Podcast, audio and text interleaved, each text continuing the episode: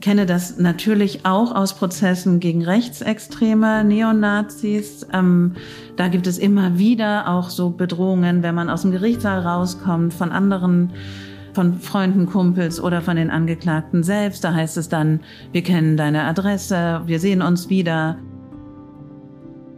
Wir rechnen damit, dass zwischen drei und vier Kindern innerhalb einer Schulklasse zu Hause Gewalt erleben, sei es Gewalt gegen die Mütter oder sei es auch Gewalt gegen sie selbst.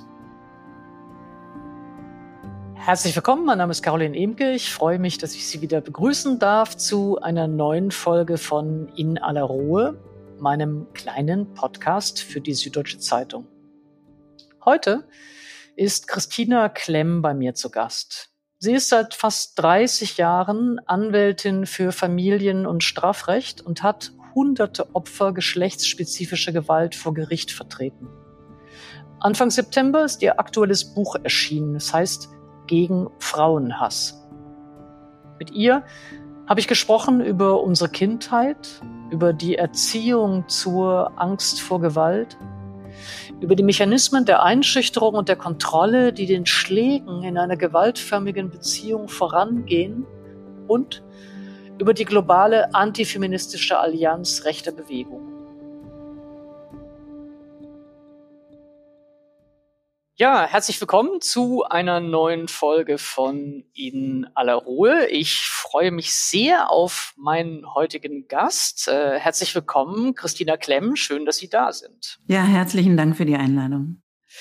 Christina Klemm, Sie haben gerade ein äh, neues Buch vorgelegt. Das heißt Gegen Frauenhass. Und ich möchte ganz gerne unser Gespräch nicht nur, aber entlang vielleicht der Fragen und der der Themen dieses Buches führen. Und würde ganz gerne beginnen mit der Frage, wovon wir eigentlich sprechen, wenn wir von Gewalt gegen als Frauen gelesenen Opfern sprechen. Und ich möchte zunächst Sie einmal nach den nüchternen, bitteren Zahlen fragen, also der Wirklichkeit von Gewalt gegen Frauen. Das ist ja eine ganze Vielzahl von Delikten, die darunter gefasst werden können. Wenn wir mal herausnehmen, vielleicht die extremsten, also Mord und Totschlag auf der einen Seite und äh, Vergewaltigung als die ultimative Form von sexualisierter Gewalt. Was sagen uns erst einmal die Zahlen über diese Delikte? Ja, es fängt eigentlich schon dabei an, dass wir so ganz klare Zahlen gar nicht haben, weil wir haben so eine Aufsplitterung in, also eine relativ gute Statistik mittlerweile über sogenannte Partnerschaftsgewalt. Wir haben aber keine anderen Statistiken, die gut aufzeigen würden, wie viele Opfer es tatsächlich gibt. Also die Zahlen sind erstmal schon grundsätzlich ein Problem. Wenn wir jetzt also hier nochmal spezifischer werden und sagen, wir reden mal nur über die Zahlen der Partnerschaftsgewalt. Das bedeutet also, das sind Gewaltvorfälle, die innerhalb einer Partnerschaft oder auch wenn die Partnerschaft beendet ist, aufgezählt werden. Und wenn wir da an die Tötungsdelikte äh, gucken, dann kann man die BKA-Statistik, also das Lagebild des BKA heranziehen. Da haben wir 2022, das ist die letzte Veröffentlichung. Das ist das Lagebild wir, häusliche Gewalt. Das ist, das, ist das Lagebild häusliche Gewalt, genau. Und da haben wir äh, aufgezählt äh, Mord und Totschlag, 312 Fälle, also gegen weibliche Personen. Und ähm, davon sind 126 in 2022 vollendet gewesen. Reden wir über gefährliche Körperverletzungen, dann haben wir innerhalb von, also häuslicher Gewalt, 12.693 Fälle und äh, vollendet 11.077. Also das ist äh, sehr viel. Reden wir über sexuelle Übergriffe, sind es 3.900 vier Fälle. Das äh, ist aber nur innerhalb der Partnerschaften. Die Frage ist ja auch immer, was heißt das? Also diese BKA-Statistiken, das sind Anzeigen. Das ist natürlich lange nicht das Ausmaß. Das ist das sogenannte, wir sprechen vom Hellfeld. also das, was angezeigt worden ist, sprechen wir vom Dunkelfeld, gehen neueste Dunkelfeldforschungen davon aus, ähm, dass ungefähr bei den Sexualdelikten nur zehn Prozent der Fälle angezeigt werden. Also es ist ein, also das, was wir da sehen, ist sehr viel geringer als das, was tatsächlich stattgefunden haben wird. Nun nehmen wir mal nur diese Fälle partnerschaftlicher Gewalt, die im Lagebild häusliche Gewalt ähm, aufgeführt werden. Nicht in allen, aber eben in sehr vielen Fällen partnerschaftlicher Gewalt findet sie eben zu Hause statt, oftmals auch in Haushalten oder Familien, in denen Kinder leben. Können Sie so etwas sagen wie, wie viele Kinder erleben in ihrem Alltag, in ihrem Zuhause, in ihren Familien Gewalt gegen die Mütter? Auch da gibt es natürlich nur Schätzungen. Aber man rechnet damit, das hat äh, irgendwann mal der UBSKM, also der unabhängige Beauftragte gegen sexuellen Kindesmissbrauch, hat so eine Statistik ähm, versucht und hat gesagt, wir rechnen damit, dass zwischen drei und vier Kindern innerhalb einer Schulklasse zu Hause Gewalt erleben, sei es Gewalt gegen die Mütter oder sei es auch Gewalt gegen sie selbst. Wobei man da ja auch schon mal sich fragen muss, was ist eigentlich Gewalt gegen das Kind? Mittlerweile hat sich eigentlich jedenfalls in der Forschung vollkommen klar durchgesetzt, dass miterlebte Gewalt durch Kinder, also sie müssen nicht selbst geschlagen werden, aber wenn sie erleben, dass der Vater die Mutter schlägt, dass das auch als Gewalt gegen Kinder zu sehen ist. Das ist juristisch anders, aber tatsächlich hat es natürlich massive Auswirkungen. Also vielleicht nur um das nochmal sozusagen sich wirklich zu vergegenwärtigen. Wir haben jetzt nach meinen Fragen nur eine ganz, ganz reduzierte Anzahl von Fällen aufgerufen. Wir haben nur einen ganz, ganz schmalen Ausschnitt dessen aufgerufen, was Gewalt gegen Frauen bedeutet.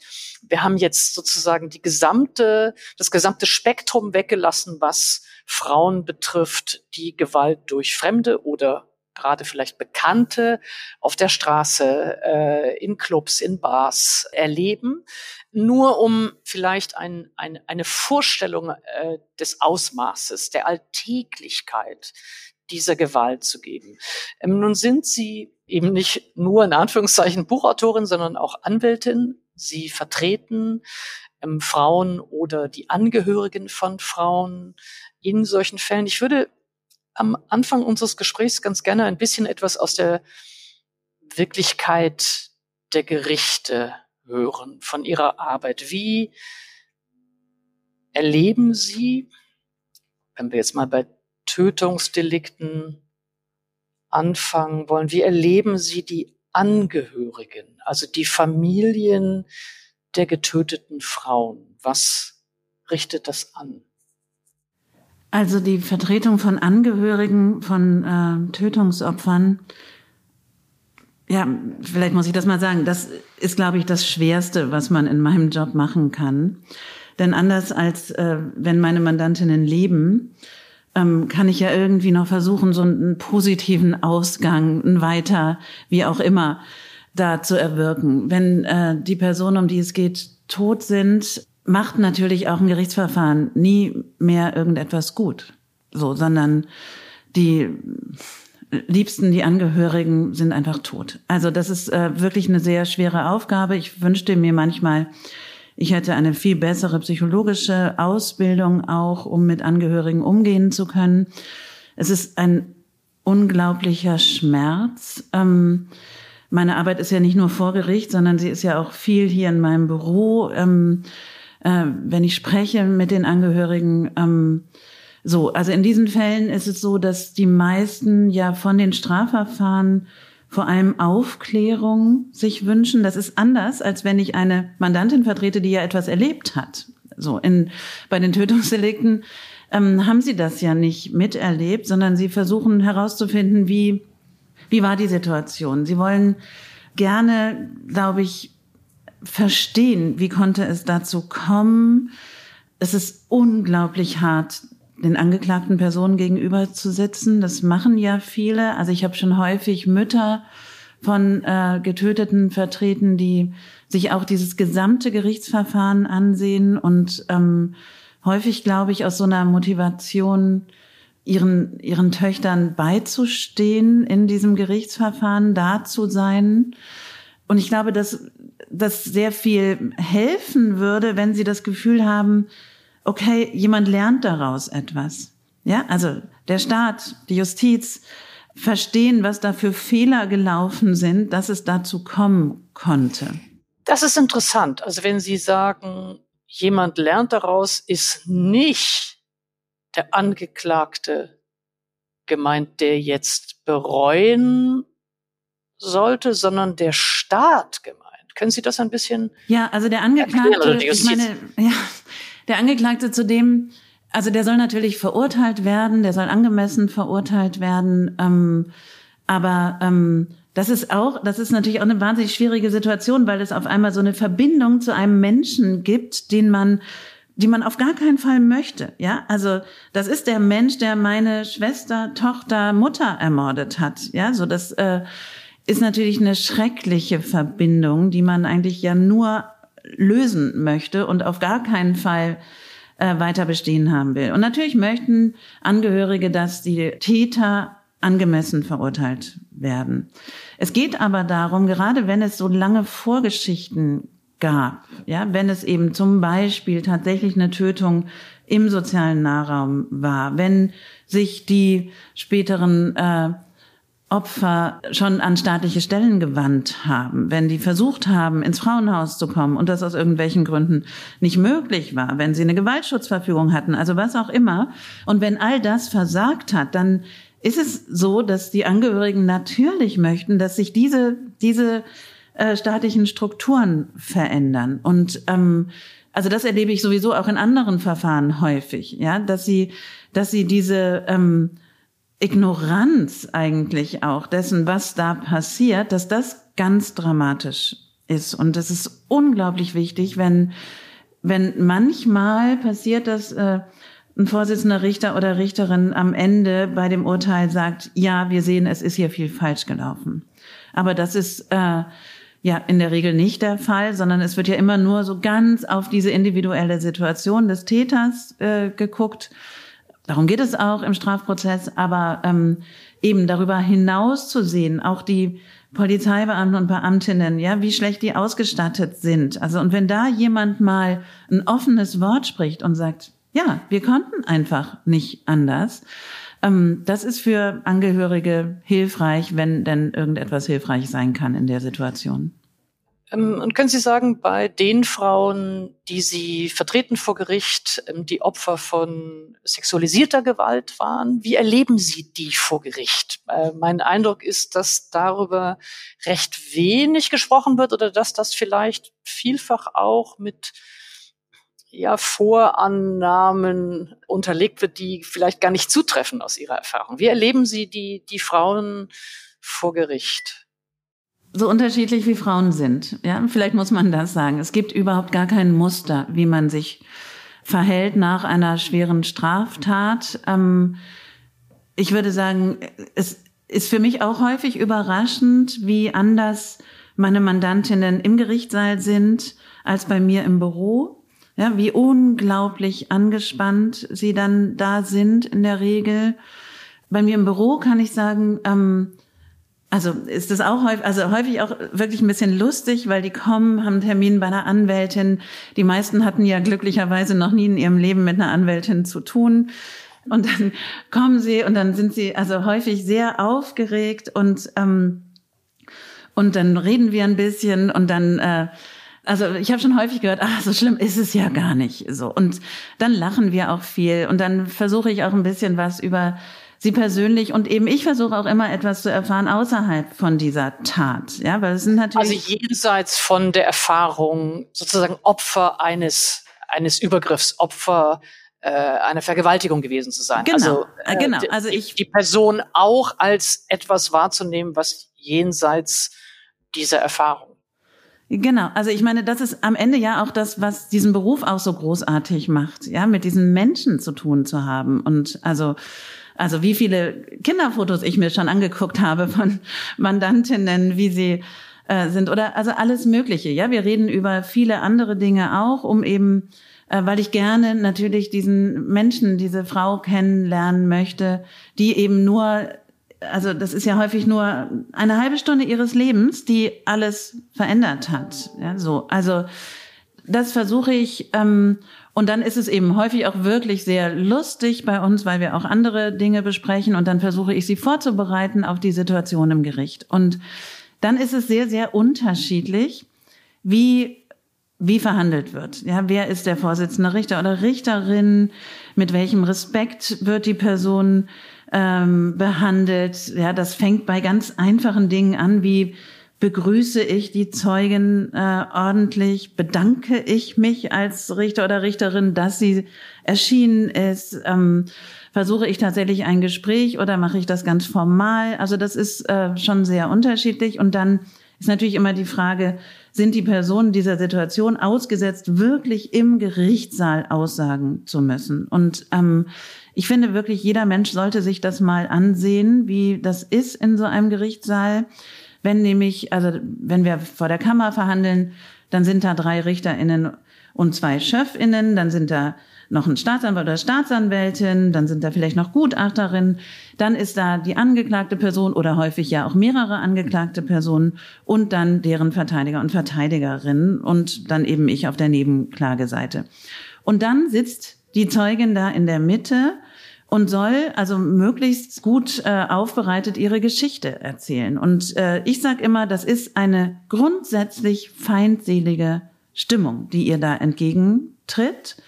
Das ist, ähm, da wird irgendwie von angeklagter Seite durchaus mal auch gezischt, gelacht, ge also irgendetwas, während diese Person genau das erzählt hat, erzählen soll, was sie möglicherweise schwerst traumatisiert hat. Und ähm, sie soll das irgendwie also gut und schlüssig erzählen, aber auch nicht so schlüssig, sonst ist es ja auswendig gelernt. Sie soll Fragen beantworten, und zwar eigentlich alle Fragen, äh, die irgendwie ihre Glaubhaftigkeit äh, überprüfen äh, können sollen. Sie soll sich, äh, sie soll auch eigentlich unmotiviert da sein. Sie soll also jetzt nicht äh, besonders belastend sein. Entlastend ist immer gut. Sie soll Erinnerungslücken haben, weil auch das die Glaubhaftigkeit stützt. Sie darf auf gar keinen Fall vorher ihre Aussagen zur Kenntnis genommen haben. Wir, also auf gar keinen Fall darf sie die lesen. Wir dürfen sie nicht darauf Das habe ich nicht ganz verstanden. Äh, können Sie das noch einmal wiederholen? Sie darf nicht ihre eigenen Aussagen noch einmal genau, lesen. Genau. Es ist so, dass sie völlig blank da sitzt, weil man dazu gekommen ist, zu sagen, äh, nur so kann man überprüfen, ob sie die Wahrheit sagt, nämlich indem sie über einen langen Zeitraum hinweg immer wieder ungefähr das Gleiche sagt. Deswegen darf sie nicht, also sie kennt den Akteninhalt nicht und sie kennt vor allem ihre Aussage nicht. Und darf ich einmal nur das vielleicht etwas ähm, verdichtet ähm, reformulieren. Sie soll also eigentlich nicht zu rational, aber auch nicht zu irrational, nicht zu stimmig, aber auch nicht zu unstimmig, nicht zu lückenhaft, aber auch nicht ohne Lücken, nicht zu aufgeregt, aber auch nicht zu nüchtern klingelt. Also es ist ein, ein, ein äh, es ist ein Ding der Unmöglichkeit, scheint mir jetzt ähm, sozusagen all diese Erwartungen an die glaubwürdige, in Anführungszeichen, Erzählung zu erfüllen. Ja, das ist auch schwierig. Ja, es ist auch schwierig. Also das kann man natürlich auch nicht vorbereiten, ja, so weil man ja auch immer gar nicht weiß, an welchem Punkt kommen denn jetzt Zweifel auf. Ja, so ist es eben daran, dass sie jetzt ganz besonders selbstbewusst ist. Also ich kann ein Beispiel mal äh, nehmen. Ähm, ich hatte mal, ich habe mal eine junge Frau vertreten, die hatte über Tinder jemanden kennengelernt, war mit dem nach Hause gegangen und ähm, war, also hatte dann mitgeteilt, dass sie vergewaltigt worden sei. Es gab sogar auch Verletzungsspuren. Ähm, so, der Angeklagte äh, ließ über seinen Verteidiger vortragen, dass, äh, dass es da einvernehmlichen Geschlechtsverkehr gegeben habe und diese Verletzungen tatsächlich durch eben etwas härteren Sex entstanden seien. So. Sie berichtete dann in einer wirklich quälenden Vernehmung ähm, von dieser Tat und dann wurde sie aber auch zu ihrem gesamten Vorleben befragt und ähm, dann wurde sie befragt, ob sie denn, wie sie denn nach der Tat weitergelebt habe und ähm, ob sie denn weiterhin auf Tinder unterwegs sei. So. Und dann sagte sie, ja, bin ich. Habe mich schon mit ganz vielen anderen Männern getroffen, weil ich lass mir doch nicht das von dem nehmen. So, das sagte sie also sehr selbstbewusst und ähm, das führte dazu, dass äh, der freigesprochen wurde, weil das Gericht der Annahme war, wenn ein, ein echtes Vergewaltigungsopfer würde. In Anführungszeichen. Ja, genau. Ein echtes, in Anführungszeichen, würde so nicht handeln. Das sei nicht vorstellbar, dass sie äh, so reagieren würde. Das nennen wir Vergewaltigungsmythen. So, dass, was eben bedeutet, dass es bestimmte Vorannahmen gibt, wie sich Opfer verhalten würden. Und ähm, die Praxis bestätigt, dass es überhaupt nicht so ist. Ja, dass es ganz unterschiedliche äh, Möglichkeiten der ähm, ja, der Verarbeitung gibt und dass eben jede Betroffene anders handelt. Und im Gerichtssaal ist es dann eben so, dass, ähm, also es gibt natürlich auch Strategien der Verunsicherung, ja, wie verunsichert man eine Zeugin, indem man ähm, eben irgendwie versucht, ähm, ja, bei einer Zeugin ein Dilemma herauszuarbeiten, ja, so, indem sie gar nicht mehr weiß, was soll sie denn jetzt, also das, natürlich versucht ja jede Person, wenn ich eine Frage bekomme, versuche ich ja vorwegzunehmen, ähm, was will denn die fragende Person von mir? Und welche Absicht steht denn in der Frage? Das ist etwas, was ein was in der Justiz oder im Gericht für Zeugen und Zeuginnen, das, das sagt man, also sagen die dann auch immer wieder und sagen, nein, nein, nein, es geht nicht darum, warum diese Frage gestellt wird, antworten Sie einfach. So, das ist aber ja gar nicht einfach. Ja, das ist ja etwas, was wir gelernt haben. Also sollen Sie einfach so antworten. Und dann äh, gibt es eben, also es gibt so viele schwierige Fragen. Ja, was ist mit wie kann man verunsichern? Ja, was ist mit Drogenkonsum zum Beispiel? Ja, an irgendeiner ganz anderen Stelle. Ja, was, was sagt eine Person dann vor Gericht, wenn sie gefragt wird, haben Sie schon mal Drogen genommen. Ja, so sagt sie, äh, sagt sie das wahrheitsgemäß, weiß sie das überhaupt, ob sie das sagen darf, etc. Also es gibt so viele Verunsicherungsmöglichkeiten, die natürlich, wenn man streitig verhandelt, wenn, also wenn es eine Aussage gegen Aussage-Konstellation gibt, wenn die Verteidigung versucht, hier einen Freispruch zu bekommen, ist das der Weg, ist natürlich die Zeugin zu verunsichern und sie dazu zu bringen, dass sie sich in Widersprüche verwickelt.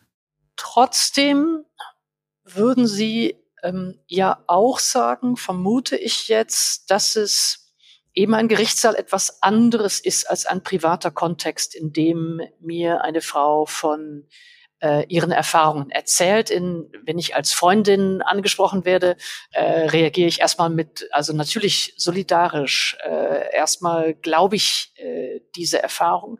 Trotzdem würden Sie ja auch sagen, Gerichtssaal ist aber nun einmal der Ort, in dem auch ja nachgefragt werden muss, in dem auch äh, auch Beweise angeführt werden müssen, in dem Glaubwürdigkeit schon auch eine Rolle spielt, also wo das nicht einfach per se unterstellt werden. Ja, natürlich. Also wir im Strafrecht reden wir ja von der Ultima Ratio eines Staates, der äh, sich herausnimmt, Menschen zu bestrafen und ähm, eben möglicherweise auch ihrer Freiheit zu berauben. Das ähm, das ist etwas, da muss man sehr, sehr genau gut hingucken und es muss die Unschuldsvermutung äh, gelten. Es muss auch der Zweifelssatz gelten. Ja, so. Das ist vollkommen klar. Deswegen ist es eben anders. Sehr richtig, was Sie gesagt haben. Ja, im privaten Kontext brauche ich keine Beweise. Ich brauche das auch nicht, wenn ich Psychotherapeutin bin oder welche Berufsgruppe auch immer. Aber im Gerichtssaal oder im Strafprozess ist das existenziell. Gar keine Frage. Das heißt, ich muss kritische Fragen stellen dürfen. Äh, ich muss überprüfen dürfen, ob eben das, was diese Zeugin berichtet, ähm, ob es da Zweifel gibt, inwiefern das eben äh, der Realität entspricht. Das ist vollkommen klar. So. Die Frage ist aber, eben, und deswegen sind diese Vergewaltigungsmythen so wichtig. Ja, die Frage ist ja, worauf gründen Zweifel? Ja, wann zweifle ich an einer Aussage? Zweifle ich eben daran, weil sie, weil äh, das vermeintliche Opfer, wir sagen mittlerweile im Strafprozess die verletzte Person, weil die verletzte Person sich eben auf eine ganz bestimmte Art und Weise verhalten hat. Ja, ich kann noch ein anderes Beispiel nennen. Es ist ganz häufig so, gerade wenn es so Vergewaltigung oder sexuelle Nötigung in so einem Kontext äh, gibt, in den die Betroffenen den Täter oder den Beschuldigten gerade kennengelernt haben. Ja, es ist so eine, man geht zusammen ähm, weg oder man ist zusammen auf irgendeiner Veranstaltung, so trifft sich dann und hat irgendwie einen Kontakt ausgetauscht oder man hat vorher schon miteinander gechattet. Dann ist es ganz häufig so, dass die Verletzten versuchen erstmal noch Kontakt wieder aufzunehmen durch den äh, mit dem Täter und das zu klären, was da eigentlich in der Nacht passiert ist. Also es ist nicht üblich, dass sie sofort zur Polizei gehen, sondern ganz äh, Im Gegenteil, eher versuchen sie zu klären, versuchen das anzusprechen etc. Wenn man jetzt aber der Annahme ist, dass wiederum ein echtes, in Anführungszeichen, Vergewaltigungsopfer gar nicht versuchen würde, etwas zu klären, so gar keinen Kontakt aufnehmen würde mit einem Täter, dann kommt man eben zu Zweifeln, die meiner, meines Erachtens vollkommen unberechtigt sind. Mhm. Wenn ich die beiden Mythen, die Sie jetzt aufgezählt haben, noch einmal aufrufen darf. Das erste war, das erste Beispiel, das Sie angeführt haben, war, ähm, dass im Grunde genommen suggeriert wird, eine Frau, die Lust auf Sex hat, zeigt damit oder verweist damit eigentlich darauf, dass sie vorher nicht vergewaltigt worden sein kann, denn sonst würde sie ja keinen Lust auf Sex mehr haben. Was insofern schon auch kurios ist, weil es ja irgendwie Missbrauch und Gewalt mit Sex verwechselt. Also sie hat ja Lust auf Sex, sie hat nicht Lust darauf, nochmal vergewaltigt zu werden. Also das ist sozusagen. Ja, ich glaube, dahinter, dahinter steckt natürlich, die müsste ja aus dem, was sie da erlebt hat, gelernt haben. Die würde sich doch nicht nochmal in Gefahr begeben. Ja, aber man fragt sich natürlich, was für eine Art von Männerbild ist das denn? Also, oder was für eine Art von, von Vorstellung, von Begegnungen zwischen Männern und Frauen, das, das ist ja auch ein Mythos. Also die Vorstellung, dass es unmöglich ist, sich nochmal wieder auf eine Begegnung einzulassen, wenn man denn einmal eine schlechte gemacht hat. Ja, also ich meine, man muss immer sagen, das ist dann ein Gericht gewesen, die das entschieden haben. Ja, so. Und das ist, das ist jetzt nicht so, dass in der Justiz heißt es, wenn eine Frau danach nochmal Sex hat, dann äh, kann sie nicht vergewaltigt worden sein. Ja, das sind ja immer sehr individuelle Entscheidungen von Richtern und Richterinnen. Ähm, aber es sind eben, das sind so äh, Muster, ja, die es immer wieder gibt. An Mythen, also wie Sie, An Sie haben jetzt gesagt, das, genau. Genau, aber das, äh, also man, genau, man muss, glaube ich, immer sagen, ja, es ist eben auch jeder Richter und jede Richterin und diese Kammern und die Schöffen und Schöffinnen, die entscheiden immer nach ihren eigenen Vorstellungen, ja auch. Deswegen fände ich es ja so wichtig, dass es endlich gute Fortbildungen gibt. Was sehr interessant ist, finde ich, ist tatsächlich die Frage nach dem Männerbild und das ist bei Sexualdelikten unglaublich interessant. Also wir haben ja, wir haben ja diese Neuregelung seit 2016, die besagt, äh, dass jede sexuelle Handlung gegen den erkennbaren Willen einer Person strafbar ist. So und das ist äh, ein durchaus äh, umstrittenes Gesetz und ähm, interessant ist, wie die Frage des entgegenstehenden Willens, ja, wie darauf gesehen wird. Und ähm, da braucht man, also jetzt äh, juristisch braucht man eigentlich einen, eine, einen Dritten, ja, einen unbeeindruckten Dritten, der dazu guckt und sagt, muss, ist denn dieser Wille eigentlich erkennbar gewesen für die, also für die den Frage Täter? Ist, kann der Mann erkennen, dass die Frau nicht Sex haben möchte? Das genau. ist die genau. Frage. Muss er erkennen, dass sie nicht Sex haben wollte und äh, hat er vorsätzlich dagegen, obwohl er das erkannt hat, vorsätzlich dagegen verstoßen. Das ist ja mhm. die Idee. Mhm. Mhm. So und jetzt äh, ja jetzt betrachtet man das dann eben genauer. Ja, so ich ähm, nehmen wir dann eben zum Beispiel an, äh, also lange Ehe ähm, Und es gibt immer wieder sexualisierte Gewalt, Grenzüberschreitungen, ja, über Jahre hinweg. So, die Frau sagt immer mal wieder, nee, ich will das nicht, erklärt ihm, das war nicht gut, so will ich das nicht, etc. Aber es gibt es weiter. Und ähm, so, dann kommt die Gesetzesänderung und dann äh, sagt sie wieder, nein, ich will das nicht. Ja, ich will das nicht. Und sie ähm, schiebt ihn sogar weg ähm, und dann äh, erstarrt sie aber irgendwann. Das ist ein Phänomen, dieses Erstarren, Freezing äh, genannt, kennen wir aus tausend Studien, dass das passiert äh, während äh, schwerer Straftaten. So, und er macht weiter. Und dann überlegen sich Gerichte, ob er das erkennen konnte. So, dass das jetzt dieses Mal ein wirkliches Nein war. Ich würde sagen, natürlich, ja, vollkommen klar. So, und auch, auch wenn er das 150 Mal schon vorher diese Grenze überschritten hat, muss er dieses, also dieses Nein war deutlich ausgesprochen und, ähm, und er hat es, äh, er hat es auch wahrgenommen. Also da gab es, gibt es dann so Aussagen. So, und dann heißt es aber, na ja, also gerade in der Ehe, in der Beziehung, da weiß man ja nicht, ob ein Nein wirklich ein Nein oder nur ein Zieren. Und eigentlich könnte man dann ja weiter probieren. Und das sei eben so übliches äh, Sexualverhalten. Kann ich mal ganz kurz sagen, da könnte man ja weiter probieren. Da gibt ja. Ja. Raut es mir schon. Genau, aber das sind, ja? also es gibt tausendmal diese Dinge oder, oder, also es gibt so Fälle, ähm, ja, da geht irgendwie, äh, also das hat man ja auch immer mal wieder, so gerade bei Jugendlichen oder Heranwachsenden, ja, da werden irgendwie junge Frauen in den Keller äh, gelockt, äh, weil irgendwas da getan werden soll. Und auf einmal sind dann da Männer, mehrere Männer und fordern dann irgendwie Geschlechtsverkehr, Oralverkehr, was auch immer. Die drohen nicht. Ja, die müssen überhaupt nicht drohen. Und, äh, und die verletzte Person lässt alles über sich ergehen. So, da heißt es dann, na ja, das war ja, die hat ja nichts gesagt. Ja, die hat ja nicht Nein gesagt, die hat gar nicht versucht wegzurennen.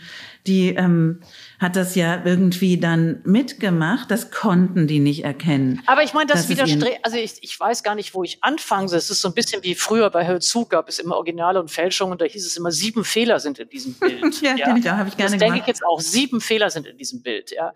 Weil es geht ja nicht nur um die Frage, ob eine Frau Nein sagt, sondern, die, also alles, was Sie jetzt beschreiben, ähm, verzichtet, ja, um es mal harmlos zu sagen, auf die Vorstellung von wechselseitiger Lust. Also Nein zu sagen, äh, scheint mir jetzt sozusagen gar nicht unbedingt nötig, um also für die andere Person, um erkennen zu können, ähm, dass etwas unerwünscht ist. Es, es, es, es reicht ja schon, also das, was Sie beschrieben haben als Erstarren, ja, als, als, als, als Einfrieren sozusagen, als nicht responsives Verhalten, als, als äh, das Fehlen von Zeichen der Lust bei der, bei der anderen Person. All das müsste doch schon reichen. Ja, also das Gesetz sagt natürlich auch nicht nur, dass es äh, ein ausdrückliches Nein soll, sein muss, sondern man kann sich auch so verhalten, dass man äh, eben den entgegenstehenden Willen auch eben durch Weinen, Abwehren, was auch immer ausdrücken kann. Aber tatsächlich in der Rechtspraxis ist es so, dass man eben dann sehr, sehr, also es sich wirklich sehr einfach macht und dann sagt, ähm, nee, also der, also eben auch mit diesem Männerbild zu sagen, der, ähm, der guckt nur auf sich. Man hat ja dann so ein Männerbild, das eigentlich unterstellt, das ist so ein triebgesteuertes Ungeheuer, das in bestimmten Situationen völlig unfair ist, das Gegenüber wahrzunehmen. Das wird ja ähm, unterstellt. Also ich merke dann manchmal, dass ich gar nicht mehr argumentieren kann, weil ich so verwundert bin über diese Annahmen. Aber also das ist tatsächlich gängige Praxis. Wir haben jetzt ein bisschen gesprochen über die, über die Angehörigen, in dem Fall von ähm, eben Frauen, die getötet wurden. Ähm, wir haben ein bisschen gesprochen über die Frauen, die überleben, die Aussagen äh, in Prozessen. Jetzt würde ich ein bisschen auch nach Ihnen selber gerne fragen wollen. Ähm, wie erleben Sie das selbst? Sie sind, glaube ich, seit 30 Jahren 28, glaube ich. 28 in diesem Feld ähm, vor Gericht. Vielleicht einmal, wie erleben Sie das selbst? Und auch, hat sich etwas für Sie in den Gerichten verändert? Wird Ihnen das leichter mit der Erfahrung oder wird es Ihnen schwerer?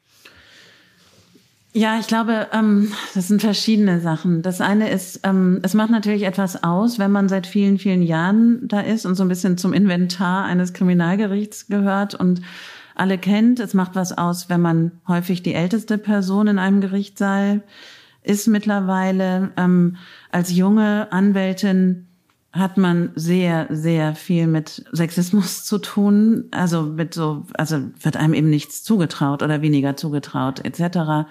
Das verändert sich natürlich mit dem Alter und der Erfahrung. Das macht es nicht unbedingt immer leichter. Ich würde sagen, in den letzten Jahren erlebe ich aber eine Verschärfung der Angriffe, also eine ähm, also gegen die Opfer anderen, oder gegen Sie? Nee, auch gegen mich. Also ich würde sagen, es gibt ähm, also die Stimmung, die wir ja auch draußen erleben, ja, so, die setzt sich im Gerichtssaal fort. Es gibt schon immer, also ein Strafprozess ist wirklich ein äh, eine grundsätzlich gewaltförmige Auseinandersetzungsform, ja, das Gegenteil von gewaltfreier Kommunikation, würde ich sagen. Da Einfach weil es hierarchisch ist. Es ist hierarchisch. Wir streiten uns, wir brüllen uns da ja auch an. Wir äh, halten Reden gegeneinander, also die Positionen, wir ringen und Na gut, wir ringen. Reden gegeneinander halten nehme ich jetzt noch nicht als äh, Gewalt. Nein, aber wir, wir, wir versuchen die andere Person zu unterbrechen. Wir äh, reden rein, ja, bei irgendwelchen Dingen. Also das ist jetzt kein, das ist ja kein äh, Ort, an dem kein Bridge Club. Nee, das das ist wirklich ein, also das, äh, da geht es wirklich zur Sache. Ja, wir reden ja auch über äh, über schwere, schwere Straftaten und das ist vielleicht der eine Aspekt. Natürlich macht das auch was mit uns. Ja, das macht was mit uns, wenn wir uns täglich mit diesen Delikten beschäftigen. Es macht was mit uns, Obduktionsberichte zu lesen. Es macht was mit uns, diese schrecklichen Fotos anzusehen. Aber was macht das? Ähm, ja, das berührt das uns ja. Ja, also grundsätzlich würde ich sagen, unter StrafverteidigerInnen und Nebenklagevertreterinnen, da sind wir alle wahnsinnig cool und sachlich und ähm, abgeklärt. So tatsächlich aber macht das natürlich auch mit unserer Psyche etwas. Das können wir alle nicht verleugnen. So, das macht etwas. Und dann ist es so, ich sitze ja, also der Gerichtssaal ist ja so angeordnet, vorne ist das Gericht, an den Seiten, an der einen Seite sitzt die Nebenklageseite, also ich in diesen Fällen, und auf der anderen Seite sitzen die VerteidigerInnen und die angeklagten Personen. Wir sitzen uns also frontal gegenüber und sehen uns an. Und wenn das größere Prozesse sind, dann sind meine MandantInnen meistens ja nur an einem Tag da. Und an den anderen Tagen bin ich die Reflexionsfläche. Ja, so. Also ich werde angestarrt. Ich weiß nicht, wie häufig ich schon von Angeklagten so Zeichen bekommen habe, so Hals durchschneiden oder oder jemand schießt mal mit dem Finger auf mich. Das sieht dann niemand, weil ich gucke ja auf die. Alle anderen blicken, also blicken ja eigentlich nach vorne. Wie häufig ich ich auch also richtig Drohungen. Sie kriegen richtig Ja, es gibt so Drohungen. Das ist natürlich alles spontan. Das nehme ich jetzt auch nicht nicht ernst in dem Moment. dass äh, dass da die Emotionen hochgehen, auch von den Angeklagten, ist schon klar. Aber ich, es gibt tatsächlich viele Situationen, in denen ich aus dem Gerichtssaal gehe und eigentlich denke, ich müsste, ich hätte gerne so eine Technik des Abschüttelns. Ja, also all die, all der Hass, der dann auf mich projiziert wird, ähm, das, äh, ja, das ist nicht leicht. Was ich zunehmend aber auch erlebe, ist, dass es Kollegen gibt, ähm, die quasi wie so eine kleine Verschwörungstheorie dann entwerfen, weil ich, das kommt mit diesen Veröffentlichungen äh, der Bücher und Interviews, weil ich eben bekannt bin und weil man äh, ja offenbar weiß, dass ich Feministin bin. Und jetzt gibt es auf einmal so eine Erzählung, ich würde meine Mandantinnen dazu treiben, hier gegen Männer auszusagen, weil ich mein Männerhass hier ausleben würde. Ja, dann denke ich, ja, lest doch einmal meine Bücher, dann wisst ihr, dass es, dass ich eigentlich dafür appelliere, dass wir ein besseres Männerbild bekommen. Aber ähm, genau, auch das ist Projektionsfläche, auch das wird äh, ausgenutzt und ähm, das finde ich manchmal durchaus gefährlich, ja, weil ähm, ich würde auch immer sagen, der, die gefährlichsten Menschen in meinem Leben sind diese, vor allem diese Ehemänner, Partner, die eben nicht mehr an ihre Ex-Partnerin herankommen, weil wir versucht haben, ein Schutzschild um sie zu bauen. Und da bin ich immer die Person, die ja erreichbar ist. Ja, in mein Büro kann man einfach kommen. Das ist ähm, vollkommen, also ich bin öffentlich und man muss sich einen Termin bei mir geben lassen können. So, deswegen ist das durchaus gefährlich. Ich kenne das natürlich auch aus Prozessen gegen Rechtsextreme, Neonazis. Ähm, da gibt es immer wieder auch so Bedrohungen, wenn man aus dem Gerichtssaal rauskommt von anderen, von Freunden, Kumpels oder von den Angeklagten selbst. Da heißt es dann, wir kennen deine Adresse, wir sehen uns wieder. Nach der Revolution wissen wir schon, wo du landest, etc. Also solche, da gibt es schon auch so direkte Bedrohungen und Äußerungen. Und ich weiß das, vielleicht das noch, ich weiß es von Kolleginnen und Kollegen, die eben dann noch nicht mal so wie ich glücklicherweise hier in Kreuzberg mein Büro habe, sondern die eben im Osten äh, sind, in der ja diese Gewalt noch mal äh, noch mal sehr viel offener ausgetragen wird, als es jetzt hier in Kreuzberg ist. Die sagen, sie können eigentlich kaum noch äh, ohne Sicherheitsmaßnahmen arbeiten. Sie ähm, sie sind bedroht ganz aktuell alltäglich bedroht.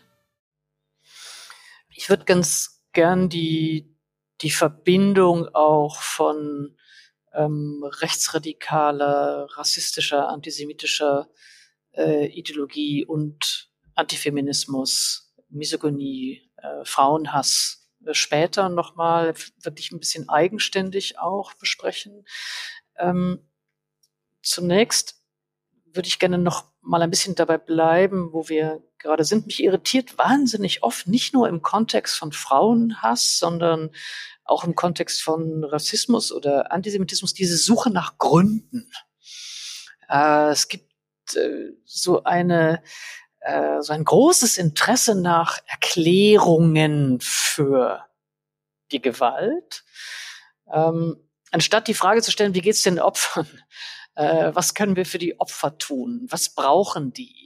Ähm, Gibt es da etwas, was Sie sagen können, was über die Individualität und die Verschiedenartigkeit oder die Vielfalt an, an Frauen, die Sie erleben, sagen können? Es gibt etwas, was die eigentlich alle brauchen. Ich würde sagen, sie brauchen Solidarität.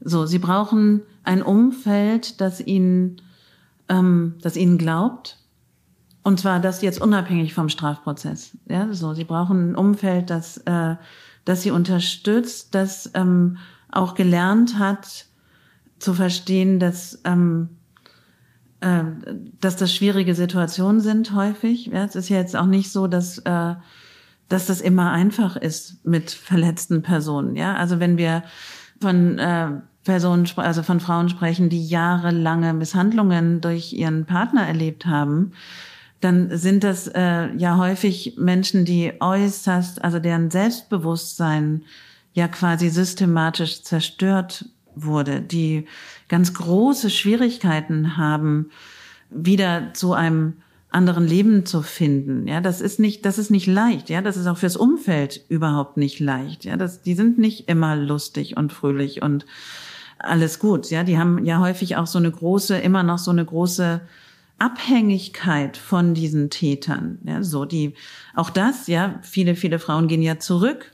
Und da gibt es viele Gründe für. Das ist wahnsinnig schwer fürs Umfeld, das eigentlich unterstützen will. Ja, so, also es ist schwer, das zu verstehen, dennoch solidarisch zu bleiben, dennoch da zu sein, dennoch Unterstützung anzubieten. Also ich glaube, das ist das Wichtigste. Das weiß man auch. Man weiß das ähm, so ein bisschen, es gibt so ein bisschen Forschung dazu, ähm, wann können zum Beispiel Kinder, die sexuellen Missbrauch erlebt haben, ähm, wie sind deren Heilungschancen, sage ich ja mal jetzt. Und da sagt man, wenn, wenn ihnen schnell geglaubt wird, ja, wenn sie tatsächlich ein Umfeld hat, das sie unterstützt, dann sind die Chancen sehr viel besser, als wenn sie in einem misstrauischen Umfeld sind. Ist ja auch leicht nachzuvollziehen. Ähm, jetzt haben Sie gerade eben auch das Umfeld schon angesprochen, das Umfeld, das eben solidarisch unterstützend sich verhalten soll. Jetzt würde ich aber ganz gerne das Umfeld in dem Moment betrachten, in dem es äh, sozusagen die Gewalt vielleicht erst beginnt, sagen wir mal, bei einer engen Freundin, bei der eigenen Schwester, bei ja, Menschen, denen man nah ist. Ähm, und meine erste Frage wäre, ähm, worauf sollen wir achten? Gibt es sozusagen Anzeichen, an denen wir früh erkennen können, ähm, a, da gibt es eine Partnerschaft, da gibt es eine Dynamik, da gibt es eine Beziehung, bei der ich Grund habe, mir Sorgen zu machen um die Frau in dieser Beziehung.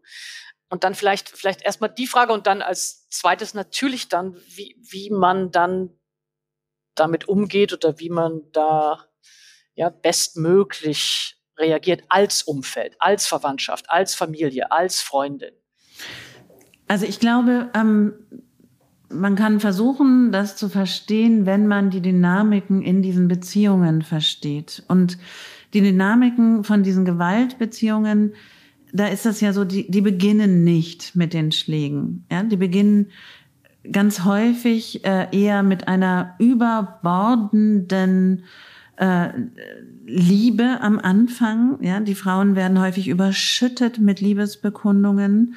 Ähm, das gibt es tatsächlich diesen Ausdruck auch Love Bombing. Also das ist häufig so, also das ist unglaublich beginnt, dass man äh, und dann vielleicht im Umfeld merkt, mh, hm, also meine Freundin, die ist gar nicht mehr zugänglich. Ja, so die erzählt immer nur noch nur noch von dem. Die hat alles andere vergessen und es gibt nur noch die Beziehung und grundsätzlich ist es ja auch so, dass man denkt, ja, schön, ja, wollte sie lange schön, freut mich für sie. Und wenn es dann, und dann beginnt häufig so ein kontrollierendes Verhalten. Ja, so ein, das ist, das ist eine ganz typische Dynamik, dass, ähm, dass eben auf einmal das, äh, also der Bewegungsspielraum äh, der Betroffenen eingegrenzt wird, dass es auf einmal, ähm, also solche angeblichen Liebesbekundungen wie den Standort zu teilen auf dem Handy oder eben, äh, dass, dass man dann irgendwie das Handy mal zeigen soll. Ja, das wird alles eher getarnt als Fürsorge. Ja, dass auch zum Beispiel die auf einmal bei so Treffen auftauchen. Ja, eigentlich trifft man sich mit der Freundin und auf einmal kommt der neue Freund dazu, weil er auch mal sehen will, dann weiß man ja gar nicht, ist das, ist ja eigentlich auch nett, den dann vielleicht kennenzulernen, aber irgendwie auch komisch, weil eigentlich waren wir ja alleine verabredet.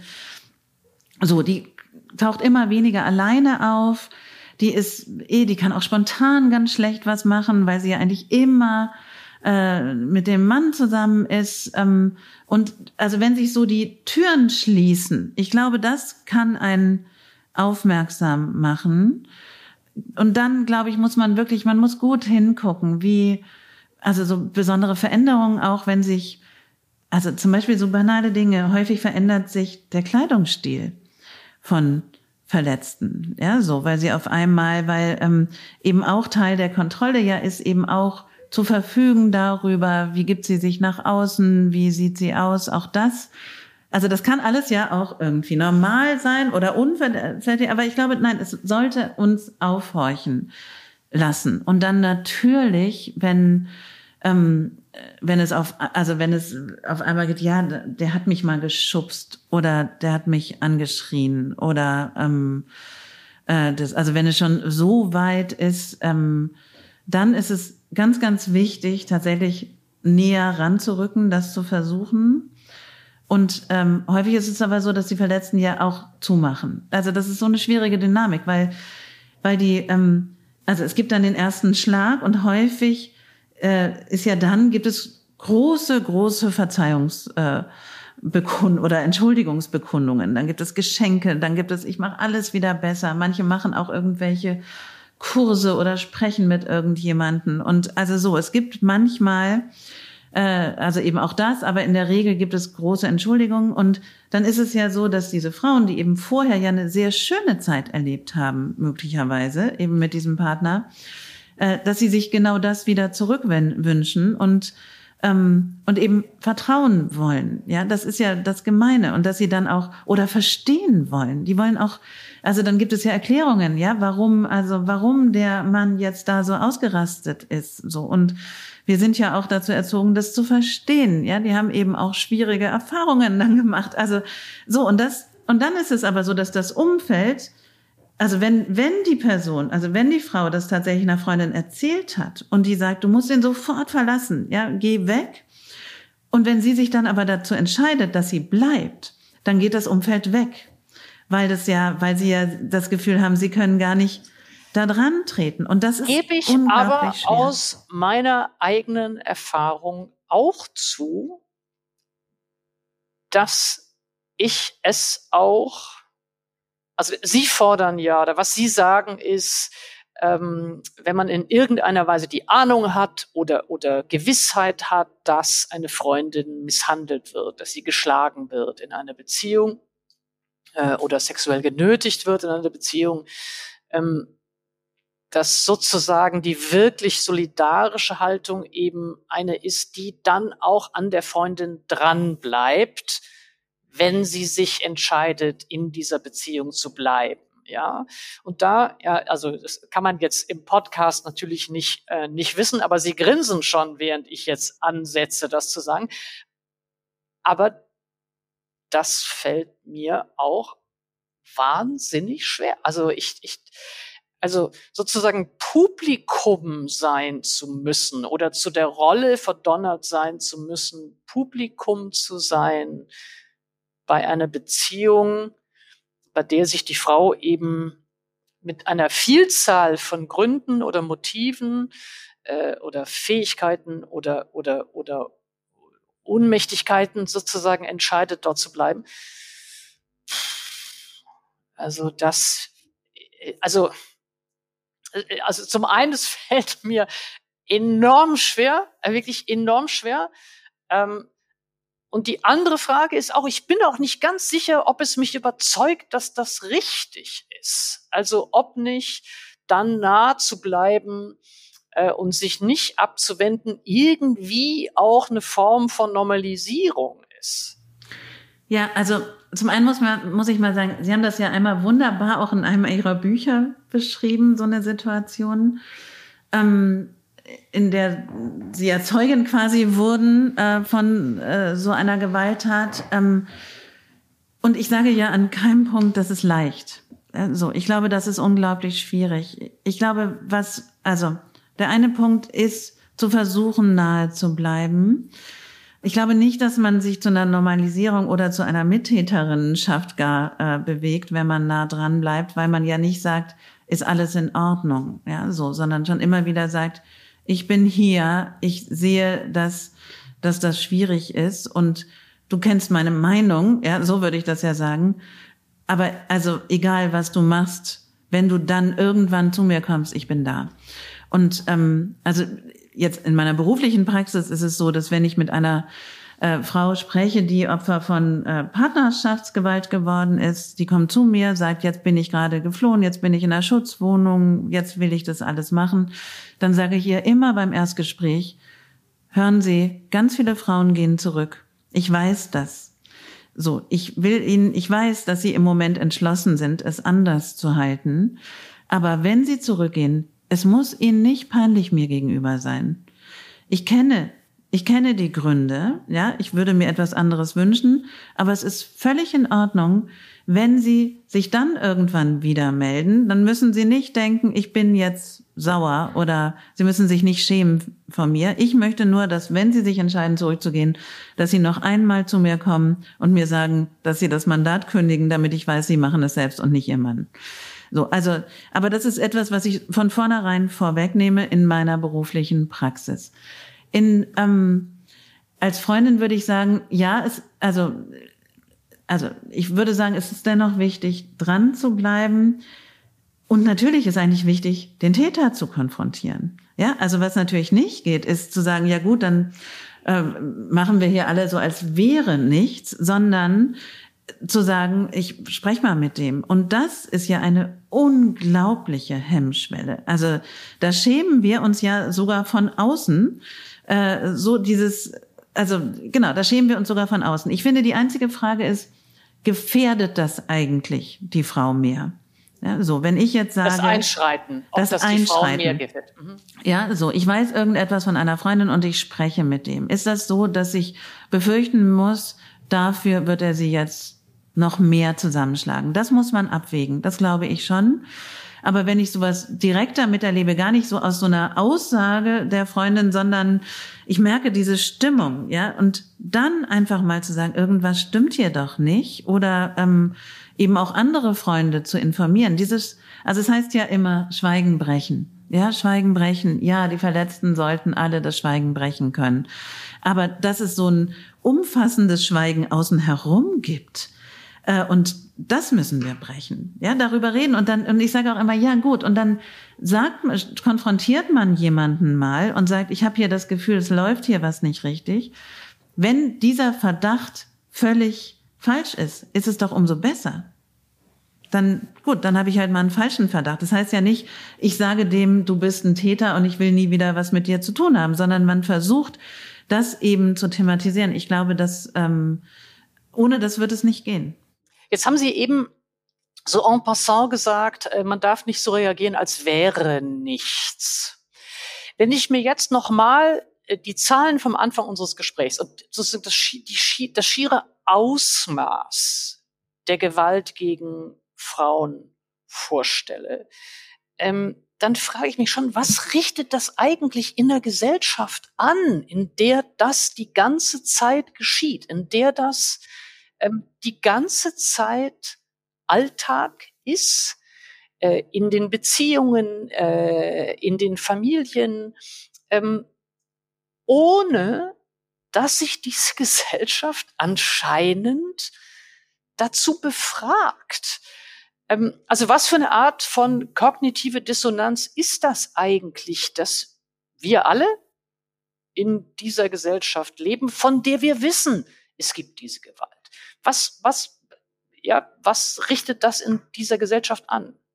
Naja, es gibt ja Autorinnen, die sagen, wir sind äh, eine traumatisierte Gesellschaft, dadurch eine zutiefst verwundete Gesellschaft. Ich würde auch sagen, ähm, eben wenn man dieses Ausmaß, also es gibt ja neue Studien auch, die zum Beispiel sagen, in jeder dritten Partnerschaft oder jede dritte Frau hat in einer Partnerschaft schon Gewalt erlebt. Das ähm, da kann man ja also überall sich hinsetzen und ähm, von eins bis drei zählen. Ja, so. Und ich glaube, es macht, also es ist, glaube ich, eine tiefe Verwundung. Es ist eine große Verunsicherung. Es ist auch, ähm, ja, es ist eine riesige Verdrängung. Also ich finde, es, es ist, es ist halt, es muss ja irgendeine Art von, also Verdrängungsmaschine, also die Energie, die aufgebracht werden muss, um nicht über die Alltäglichkeit und über die Strukturen der Gewalt nachzudenken. Das ist doch ein ungeheurer Energieaufwand. Ja, ich würde sagen, was, was eben funktioniert hat schon längst, ist, dass man es normalisiert. Das gehört eben dazu. Das gehört dazu im Leben einer Frau oder einer weiblichen Person. Das gehört ja noch viel mehr dazu für Menschen, die auch, also für Transpersonen zum Beispiel, ja, das ist so viel Gewalt, also die die erleben. Und ähm, ich glaube, es ist so normal, dass, äh, also wenn wir über sexualisierte Gewalt sprechen, ehrlich gesagt, ich kenne keine einzige Frau, die noch nie in irgendeiner Form sexualisierte Gewalt erlebt hat. So und das ist etwas, das nehmen wir hin. Da werden wir äh, ja schon das Leben von frühester Kindheit an bekommen wir das beigebracht. Wir bekommen beigebracht, dass wir uns schützen sollen vor dieser Gewalt dass wir irgendwie selber schuld sind, wenn wir uns in Gefahr begeben haben, dass wir äh, eben uns auf eine bestimmte Art und Weise im öffentlichen Raum zu bewegen haben, dass wir Vorkehrungen treffen müssen etc. Und wenn dann eben doch etwas passiert, dann haben wir vielleicht Glück gehabt, dass es nicht noch schlimmer geworden ist. Also ich glaube, es gibt auch immer so eine Erzählung von ganz so schlimm ist es eben nicht, ja, so, weil es gibt ja immer noch das Schlimmere. Hättest ja auch tot sein können in der Situation. Und, ähm, und ich würde ja sagen, strukturell ist es aber eben auch etwas, was in allergrößtem Maße dazu führt, dass dass wir eben keine Gleichstellung haben, dass wir, dass eben Frauen, weiblich gelesene Personen immer auch damit zu tun haben, dass sie möglicherweise angegriffen werden. Und äh, das beschäftigt uns. Das beschäftigt uns, dass ich schreibe in meinem Buch ja auch einmal, eigentlich hätten wir sehr viel Wichtigeres zu tun, ähm, als un immer wieder auch für unsere Sicherheit zu sagen.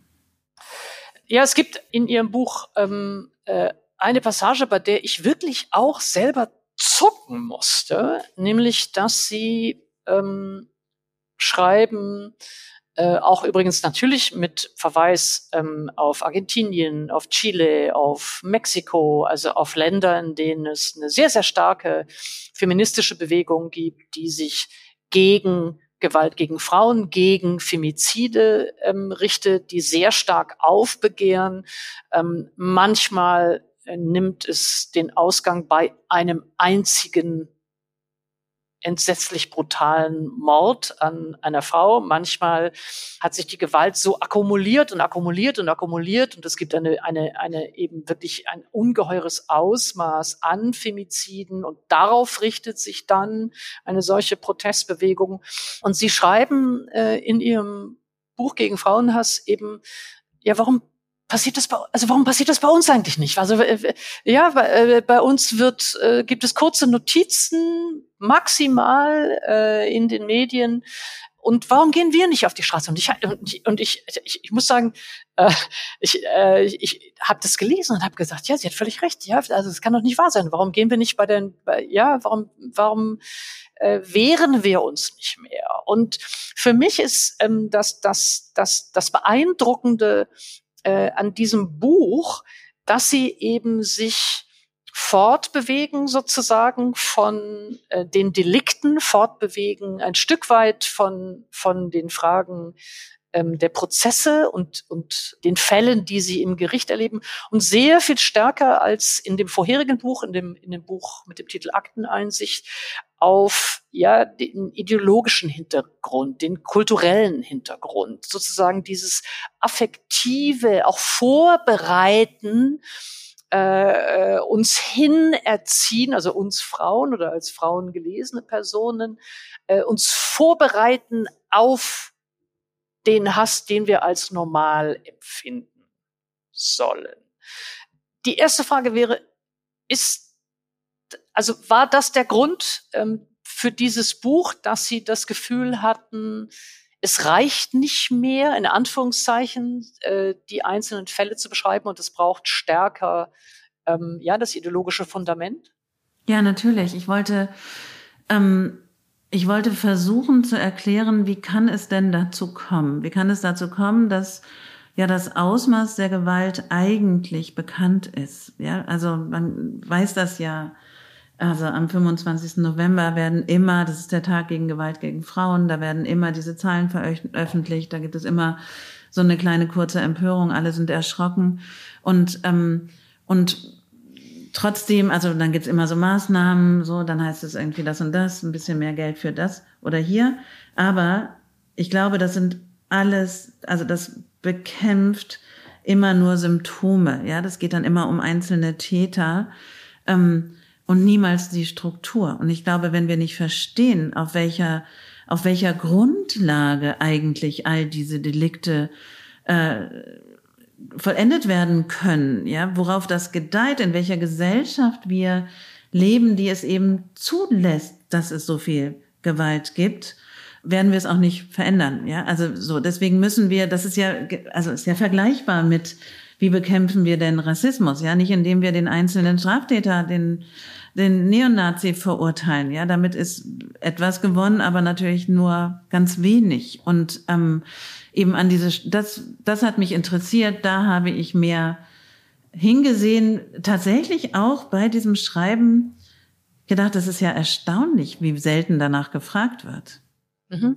Jetzt haben Sie Ihr Buch gegen den Frauenhass genannt und in, in der Tat in dem Buch ähm, gibt es auch eine ganze Reihe von Begriffen, mit denen das vielleicht umschrieben wird. Ähm, ich habe jetzt äh, selber auch ein Buch geschrieben, das ist auch gegen den Hass und ähm, ich vermute, Sie haben, so wie ich auch ein bisschen damit gehadert, passt der Begriff eigentlich wirklich, trifft es das ganz genau? Hass ist ja ein, äh, ich würde sagen, ein heißer Affekt. Etwas, das sich vielleicht von Verachtung, was wir vielleicht äh, emotional eher als abgekühlter beschreiben würden. Ähm, vielleicht können wir ein bisschen versuchen zu erkunden, warum es doch Sinn macht, von Frauenhass zu sprechen. Ja, nun, also tatsächlich habe ich da lange drüber nachgedacht. Nun bin ich ja auch gar nicht Philosophin, sondern Juristin und beschäftige mich eigentlich mit anderen Begriffen. Also es gab für mich mehrere Schwierigkeiten, also ob es eigentlich Frauenhass oder ob es nicht eher patriarchaler Hass heißen sollte oder männlicher Hass, also ob nicht auch die Zielrichtung schon die falsche ist. Die Unterscheidung zwischen Verachtung und Hass, auch das finde ich durchaus schwierig, fließend auch. Ähm, ich fand äh, eben ganz gut diese Vorstellung, dass es so eine ähm, also, dass es zielgerichtet ist, ja. Also, das, also, das Schwierige an dem Begriff des Hasses finde ich tatsächlich, dass man immer so eine Vorstellung hat, das ist so ein Impuls, so ein, äh, so ein, so ein emotionaler Impuls. Und äh, genau das will ich ja nicht sagen, sondern ich will sagen, dass es äh, eher eine emotionale Gewohnheit ist.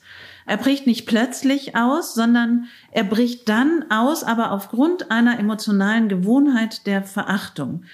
So, und dann ist er aber, natürlich muss man ihn in einem Kontext sehen. Der kommt nicht von irgendwo her. Der, ähm, also der gedeiht langsam, würde ich sagen, und lässt aber diese, und Hass ist ja, ist ja zielgerichtet und vernichtend. Auch deswegen ist dieses Wort dann doch auch das Richtige, ja. Um, es ist eben nicht, es ist nicht nur so ein bisschen verachtend, sondern es ist zielgerichtet auf ein anderes Subjekt hin. Es sieht hin, es weiß gegen wen, also es weiß gegen wen es sich richtet und ähm, oder gegen wen er sich richtet. Und ähm, deswegen habe ich mich dann doch für diesen Begriff auch entschieden, um auch zu sagen, also Hass hat natürlich auch was sehr gewalttätiges in sich und ähm, und man also auch dem entgegenzuwirken als also das das nicht zu verschleiern, ja, wie gefährlich das auch ist, diese, diese Absolut. Gewohnheit. Äh, deswegen habe ich mich für diesen Begriff entschieden. Ja, ich, äh, ich glaube auch, ähm, ich würde ganz gerne ein paar Sachen davon aufnehmen, die Sie gesagt haben. Also das eine ist, dass es eben nichts Plötzliches, nichts Spontanes, nichts Naturwüchsiges, ich würde auch sagen, nicht unbedingt was Individuelles ist, ähm, sondern eben schon vorgefertigt wird. Also es kanalisiert sich ja auch in Richtungen, für die es sozusagen ideologische Vorbereitung ja. gibt. Ja? Ähm, und es gibt auch, das haben Sie gesagt, es, äh, es gibt beim Hass eben diesen Vernichtungswillen. Es, es, es will dieses Objekt, auch das ist Teil, also ich glaube, so eine Verdinglichungsstrategie, die Person wird nicht mehr oder die Personengruppe wird gar nicht als äh, Individuum, äh, sondern immer nur als Kollektiv auch gesehen, dem bestimmte Eigenschaften zugeschrieben werden. Und es hat schon vielleicht etwas anders als bei der Verachtung und definitiv anders als beim Ekel oder bei der Angst etwas darauf hingehen wollen. Also es gibt auch eine bestimmte Form von äh, wenn man so will, Anziehung in, Anführungs äh, in Anführungszeichen, ja, nämlich diesen Vernichtungswillen auf dieses Objekt hin. Insofern leuchtet mir das ähm, sehr ein. Ich würde ganz gerne äh, äh, etwas mehr darüber sprechen, wie diese produzierte, vorbereitete, hergestellte Hass eingelassen ist in unsere Gesellschaft. Sie haben das eben schon ein bisschen angedeutet, aber angedeutet in Bezug auf, äh, auf uns Frauen, also wie wir erzogen werden, diesen Frauenhass immer schon mitzudenken. Also eine Erziehung zur Angst, eine Erziehung, die erwartet, dass sich dieser Hass gegen uns und unsere Körper und unsere Lust kanalisieren könnte. Ich bin nicht, gar nicht ganz sicher, das hätte ich vorher mal nachschlagen sollen, aber ich glaube, wir sind ungefähr der gleiche Jahrgang. Ich bin 1967 geboren. Wir sind genau der gleiche Jahrgang. Okay, super. ähm, und ich erinnere aus meiner Kindheit äh, mehreres, über das ich ganz gerne mit Ihnen auch sprechen würde. Ähm, das eine ist dieses ähm, vorbereitet werden darauf, dass es sein kann, dass man angesprochen wird auf der Straße, dass man in ein Auto eingeladen wird. Und dieses Ansprechen war immer von ungeheurer Wahrheit, so dass man eigentlich als Kind gar nicht so ganz genau wusste, wovor man sich fürchten sollte, aber man fürchtete sich. Gab es das bei Ihnen auch? Ja, unglaublich. Ich bin mit so einer Angst aufgezogen worden, wie, also wie ich mich zu verhalten habe, wie ich mich auch anzuziehen habe. Also irgendwie okay, ja das schon. ist bei mir ganz früh gescheitert, das mit dem Anziehen. Ja, das, bei mir ist das nicht so früh gab's, gescheitert. bei mir nicht.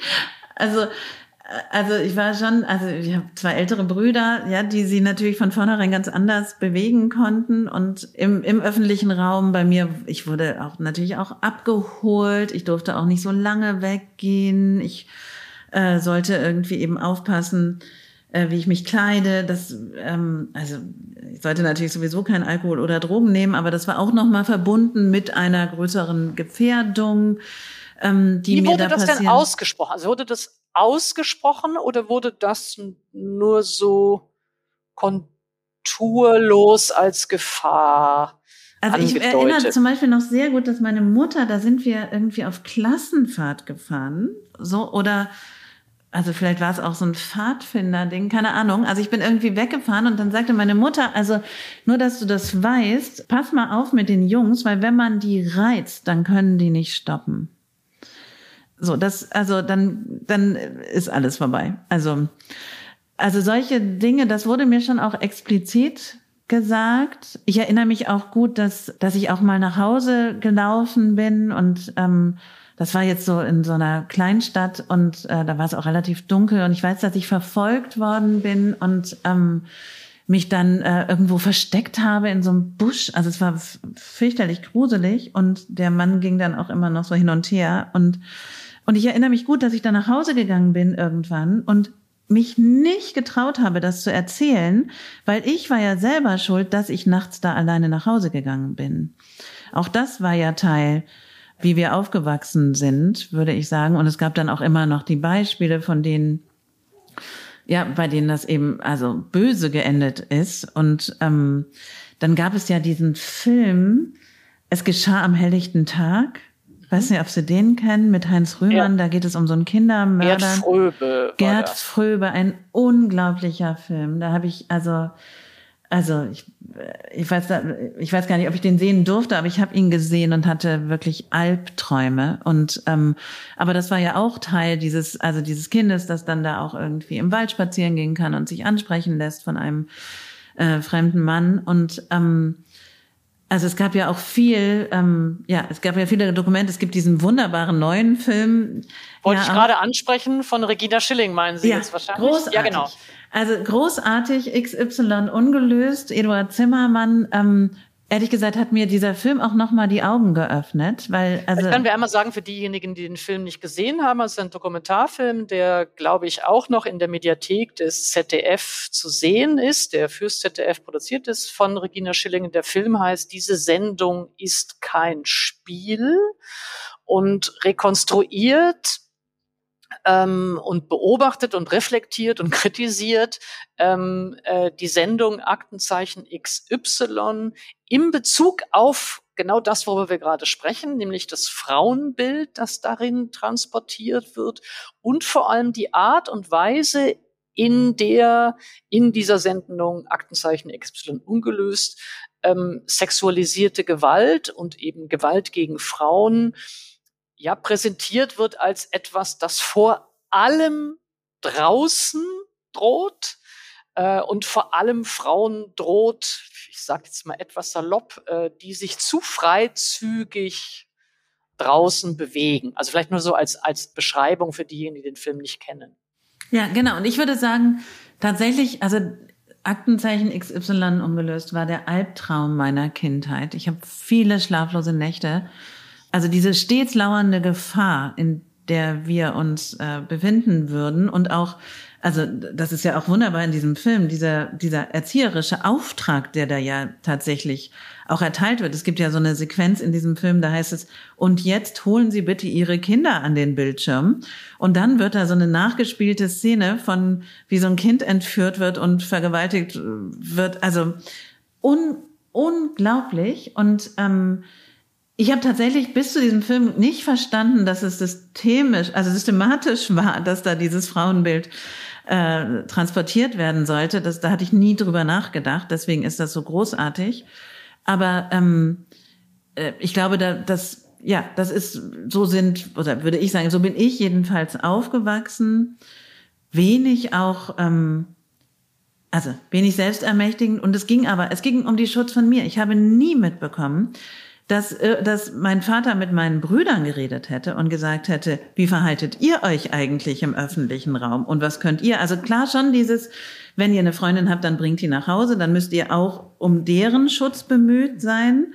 Aber ihr eigenes Verhalten, dass das nicht übergriffig sein darf, das wurde, glaube ich, nicht thematisiert. Ja, das Interessante bei dieser Erziehung, und ich habe das genau so erlebt wie Sie auch, das, das, das war bei mir auch so, auch übrigens Aktenzeichen XY ungelöst. Ähm, auch natürlich die Bravo, wie die sich an Mädchen richtete oder vor welcher Art von Gefahren da gewarnt wurde. Ähm, und in der Tat fragt man sich ja, warum wird diese Gewalt gegen Frauen, warum wird der Frauenhass einfach nur hingenommen? Denn die, das, was wir jetzt beschrieben haben als Erziehung, also als als, als Erziehung der Mädchen änderte ja nie was, sondern war ja immer, also es, man hatte das Gefühl, es gab gar keine Versuche an der Gewalt etwas zu verändern, ähm, sondern es gab immer nur, wie möglichst sozusagen vermieden wurde, dass man selbst Opfer dieser Gewalt wird, aber dass man die Gewalt selber adressieren muss. Also es war so eine eingepreist, oder man wurde erzogen dazu, diese Gewalt für gegeben zu halten, sie einzupreisen und mit ihr zu rechnen, aber nicht sie zu kritisieren oder auf ihre ja, Strukturen hin zu befragen.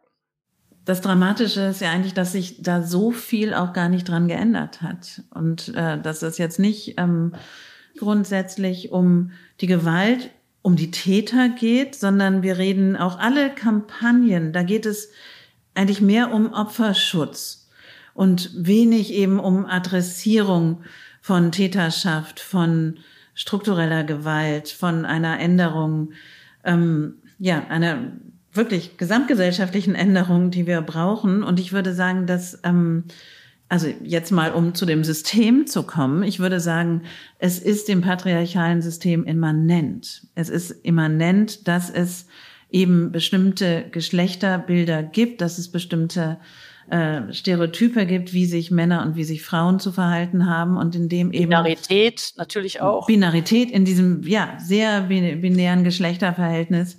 Und dass diese Zuschreibungen eben dazu führen, dass dass Gewalt hingenommen wird. Ja, also niemand, natürlich stellt sich niemand hin und sagt, klasse, dass wir 130 ermordete Frauen im Jahr haben und so viele Täter, die ihre, die gewalttätig sind. Ja, das würde man so nicht sagen. Aber ich würde sagen, der Rückschluss, dass nämlich wie wenig dagegen strukturell unternommen wird, zeigt, dass das überhaupt nicht so aufgefasst wird, als sei es eine gesellschaftliche Bedrohung, sondern es wird eben normalisiert, weggewischt, hingenommen, als sei es etwas Naturgegebenes. Und ja, so und auch als würde es immer woanders geschehen. Das ist auch mein Eindruck. Also es wird merkwürdig exterritorialisiert. Also das ist angeblich nur in bestimmten Milieus, angeblich nur in bestimmten Schichten, äh, angeblich nur in bestimmten kulturellen Milieus, also um mal dieses merkwürdige Wort zu verwenden. Hm. Und das heißt, es wird immer von einem weggehalten, anstatt, und das schreiben Sie auch in Ihrem Buch, zu sagen, es geschieht überall, es geschieht an allen Orten. Also es ist immer noch so eine, also es, es wird so entäußert oder, oder, oder, ja, von einem weggeschoben. Genau. Das Interessante ist ja auch, Ähm, also ich spreche ja wirklich mit vielen Menschen, mit vielen Menschen über ge geschlechtsbezogene Gewalt.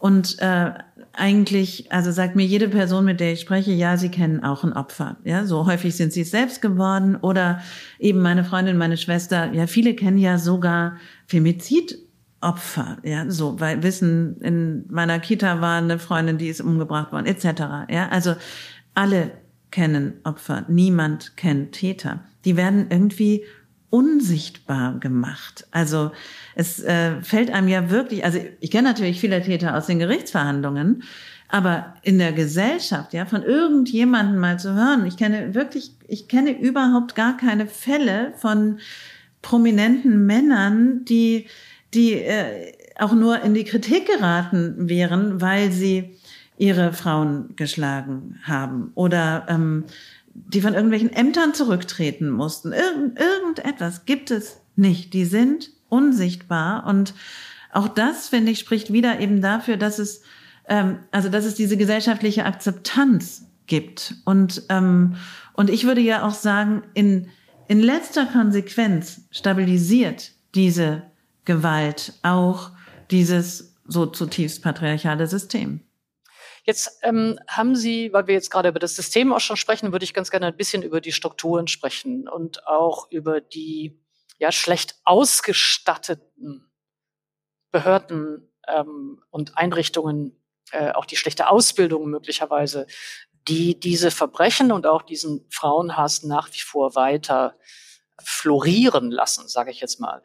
Ähm, mein Eindruck, und ich würde ganz gerne wissen, ob Sie das bestätigen, ist, dass es inzwischen schon sich etwas getan hat bei den Ermittlungsbehörden und auch bei der Polizei, dass es ein, ein sehr viel größeres Bewusstsein gibt, dass es auch zum Teil wirklich engagierte Beamtinnen und Beamte gibt, die Gewalt gegen Frauen natürlich dann eben auch aus dem Alltag kennen, dass sie ihnen aber vielfach die Unterstützung fehlt und die Ausstattung fehlt. Ähm, können Sie das ein bisschen äh, läutern, wie da Ihre Wahrnehmung ist? Also mein Eindruck ist, ja, also das stimmt. Es gibt äh, ja hochspezialisierte Abteilungen beim LKA zum Beispiel, die sich um sexualisierte Gewalt, also um die Fälle sexualisierte Gewalt kümmern, die da ermitteln. Das sind zum Teil sehr engagierte, sehr professionelle, sehr gut vorbe äh, fortgebildete ähm, Menschen, die dort arbeiten. Und zum großen Teil unglaublich frustrierte Menschen, weil sie sagen, wir arbeiten hier so viel für die Mülltonne, wir werden überhaupt nicht ernst genommen, wir haben, sind überlastet ohne Ende, wir haben keine Kapazitäten, wir würden ja gerne mehr ermitteln und gerne auch das, äh, das ganz anders angehen, aber wir haben einfach nicht also weder personell noch ähm, auch technisch die Ausstattung, um das hier ordentlich zu machen.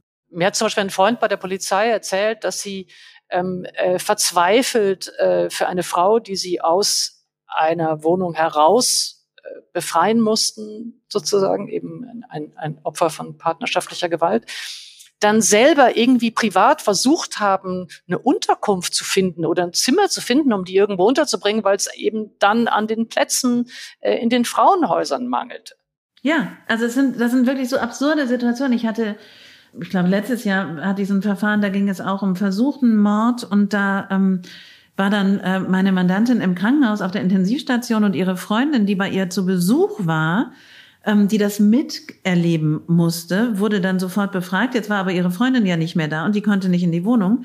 Was machen die dann? Es gibt nichts, ja. Dann sind die, ist, ist diese Frau, die völlig geschockt war, in der Obdachlosenunterkunft untergebracht worden. So. Also da gibt es noch nicht mal das Geld zu sagen, jetzt gehen wir hier in ein Hotel für eine Nacht. Und also so, es sind wirklich Zustände oder eben also manchmal, wenn man denkt, also so die Menschen, die Krimis gucken, denken ja, wow, super, da diese äh, Spezialeinheiten, die sich kümmern. Es ist wirklich das Gegenteil. Es ist eine Person, die in der Regel ermittelt. Und selbst wenn wir Taten haben, Serientaten, äh, massive Gewalt, und ich habe schon mit, mehrfach mit äh, Polizeibeamtinnen gesprochen, die gesagt haben, wissen Sie, wir haben, wir haben so große Angst, dass irgendwann mal eine tot ist So, weil wir wissen, wie gefährlich es ist, aber ich habe gar keine Chance, dass hier mal ein Haftbefehl erlassen wird. Also das ist häufig so. Ich habe neulich auch mal tatsächlich, war ich bei der Polizei, habe so eine Fortbildung da gegeben und ich war wirklich auch ähm, also sehr positiv überrascht, wie interessiert und wie, also wer sich da auch extra gemeldet hat für diese Abteilungen und so. Also genau, das ist das LKA. Häusliche Gewalt wird aber bei uns eben ja bei den normalen Polizeidienststellen äh, behandelt, die eben auch einen Diebstahl, auch, also alles andere auch machen. Also da gibt's auch einige, die sehr engagiert sind, so und die wirklich was wissen, aber die haben dann so kleine Zeitkontingente für diese Verfahren, dass sie auch sofort aufgeben. So und in Berlin zum Beispiel gibt es sowas Absurdes, dass wir das körperliche Gewalt und sexualisierte Gewalt wird nicht zusammen behandelt, weil nämlich das LKA für sexualisierte Gewalt so überlastet ist, dass sie dann sagen, das muss dann eben da bei der örtlichen Polizeidienststelle. Das heißt, eine Frau, die aus einer zehnjährigen Beziehung sich befreit, in der es sexualisierte Gewalt und körperliche Gewalt gab, muss an beiden Stellen aussagen. Und da gibt es dann absolute Verluste natürlich. Ja, völlig absurd, das zu trennen voneinander. Also es gibt so viele Hemmnisse und eben viel zu wenig Ausstattung, auch nicht die Möglichkeit. Ich sage dann immer, warum nehmen Sie denn nicht mal den Computer mit? Warum werten Sie nicht das Handy aus? Mal, damit wir mal sehen, was hat er vielleicht schon monatelang in irgendwelchen misogynen Chatgruppen sich bewegt? Und dann sagen die, wir können es ja mitnehmen, aber wir kriegen es doch nicht ausgewertet. Haben wir doch gar nicht die Möglichkeit, die Kapazitäten so. Machen sie nicht. Ja, so oder oder äh, also was besser funktioniert, viel besser ausgestattet ist, ist die Mordkommission. Klar, da sind sie dann mit allem da. Das ist, da sieht man dann auch, was Ermittlungen eigentlich können. Aber ich habe zum Beispiel gerade ein Verfahren, das hat angefangen mit, hieß einfach häusliche Gewalt. Dann kommen die dahin, dann haben sie irgendwie den Beschuldigten mal kurz weggenommen, die Frau ins Krankenhaus gebracht und dann, genau, dann wurde so ein paar Fotos gemacht. Mehr aber auch nicht. Wäre die Mordkommission gekommen, die hätten Spuren gesichert. Die hätten das Bild der Blutspritzer sich angeguckt, darauf schließen können, wie häufig ist zugestochen worden. All diese Dinge. Das passiert im normalen Alltag nicht, weil sie überhaupt nicht ordentlich ausgestattet sind. Jetzt haben wir die Gewalt gegen Frauen und den Frauenhass analysiert sozusagen in dem ideologischen Feld oder in dem ideologischen Kontext. Und ähm, haben also patriarchale Strukturen äh, benannt und markiert, ähm, Binarität, ähm, diese Form von ja merkwürdig akzeptierter, tolerierter Ungleichheit zwischen den Geschlechtern, ähm, eine seltsame, ja ein seltsames Einpreisen von Frauen als äh, minderwertig oder als diejenigen, die sich anpassen müssen der Gewalt, die es strukturell gibt. Jetzt würde ich ganz gerne noch sozusagen die Form von, von Frauenhass, von Antifeminismus, von Misogynie besprechen, die sich in einem bestimmten politischen Spektrum bewegt. Äh, äh, und die glaube ich im Moment eben sehr, sehr stark auch, ja, diese, diese Gewalt gegen Frauen und den Frauenhass ähm, radikalisiert, ist mein Eindruck. Ähm, wir erleben Frauenhass und Antifeminismus ja so als etwas wie den sozialen Kit oder so den Transmissionsriemen zwischen rechtsradikalen, rechtsextremen, rechtspopulistischen äh, Parteien und ja, so der Mitte. Und es wird auch interessanterweise in allen Analysen von, von rechtsextremistischen oder rechtsradikalen Positionen, Bewegungen immer so genannt. Ja, ja, die nehmen Antifeminismus, also auch, auch, auch das, diese Triggerbegriffe wie Gender-Ideologie und Gender-Gaga, das verwenden die wie so ein trojanisches Pferd, um damit in die Mitte der Gesellschaft zu kommen. Und immer wenn ich das lese, denke ich, ja, was heißt denn das eigentlich? Ja, wieso kann denn unterstellt werden, dass die Mitte der Gesellschaft besonders affin dafür ist? Hm. Ich würde auch sagen, und das ist brandgefährlich. Ja, also wenn man ganz aktuell sieht, diesen Antrag der CDU in Thüringen gegen gegen das sogenannte Gendern, also gegen gendergerechte Sprache und ja wissend, dass das äh, ähm, großartig ist für die AfD, wenn das thematisiert ist. Ähm, das ist äh, die Möglichkeit äh, eben bis hin in das rechtsextreme Spektrum. Da vereinen die sich alle, ja, und zwar auch ja nicht nur in Deutschland, sondern weltweit, ja. Also und es gibt, es gab tatsächlich ja nur wenige Stimmen la, äh, lange, die äh, thematisiert haben, dass diese ganzen entsetzlichen rechtsextremen Attentate der letzten Jahre und Jahrzehnte, dass in diesen Pamphleten der Täter oder eben dann auch in den Taten äh, ein unglaublicher Frauenhass eine wichtige Rolle spielte. Ja, also bei Christchurch sollte man das sagen, so in dem Manifest, wie auch äh, bei dem Anschlag von Halle, genau. um es Nummer zwei zu nennen, die beziehen sich auch alle aufeinander. Ja. Also es ist auch ein, ein, ein rechtsextremes, rechtsterroristisches äh, sich zitieren. Genau. Äh, Und man sieht das eigentlich in ganz vielen, ja. Man sieht das sogar äh, jetzt auch in diesem, jetzt weiß ich nicht mehr genau, wann das war. Es gab ja diesen äh, Menschen, der mehrere Personen äh, von so einer Gemeinde von Zeugen Jehovas zum Beispiel umgebracht hat. Also überall, ja, überall sieht man eigentlich diesen Frauenhass und lange wurde der überhaupt nicht analysiert, also der wurde so weggedacht, ja, so als würde das keine entscheidende Rolle spielen. Und wenn man jetzt auch gerade in die äh, USA sieht, ja, da ist Antifeminismus so treibend bei bei den Rechten. Ja, da wird ja auch so viel schon durchgesetzt, ja, dass eben gar nicht mehr äh, also alles Mögliche, ja, also dass man gar nicht mehr über Sexualität in den Schulen sprechen darf, dass man äh, die Abtreibungsverbote, die, also all das wird ja vorangetrieben und ähm, und ist identitätsstiftend für rechtsextreme äh, Bewegungen. Und das setzt sich aber eben bis in die Mitte durch, ja, so, also das, ähm, also antifeministisch können wirklich viele sein und äh, machen es auch. Es gibt ja auch ich würde sagen, auch die neuesten Gesetzentwürfe der FDP sind tief antifeministisch. So, da gibt es immer wieder, da gibt es auch viele Verbindungen. Also wir jetzt im Familienrecht zum Beispiel haben wir sehr zu kämpfen mit den sogenannten Väterrechtsbewegungen. Ja, die, das klingt ja schön, kommt auch freundlich daher, sind aber sehr, sehr antifeministische äh, Gruppierungen häufig, die Verbindungen auch haben in rechtsextreme äh, Bewegungen und die gleichzeitig Verbindungen haben in die FDP. Also die machen sehr, sehr viele, sehr viel ähm, hervorragende Lobbyarbeit. Und ähm, ich glaube, dass die, also das, das ist eben wie so ein anderes Feld, das aber wirklich, das ist ein Kit, ja, das ist ein Kit, der, äh, auf den sie sich alle einigen können, mit eben diesen Gender Gaga etc. Da werden auch also auch Feindbilder ja geschürt, so was auch, also feministische Verschwörungen etc.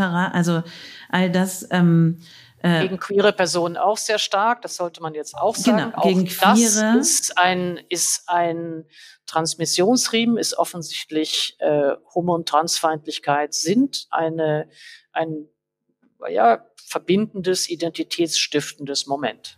Genau. Was ich interessant daran finde, ist, dass diese rechtsextremen Parteien ja häufig Frauen an der Spitze haben oder jedenfalls in wichtigen Positionen. Also wenn man äh, ja auch in Deutschland gerade Frau Weidel, das ist ja eine interessante Person. Das ist eine Frau, es ist eine queere Person, wobei sie jetzt das ja von sich gewiesen hat.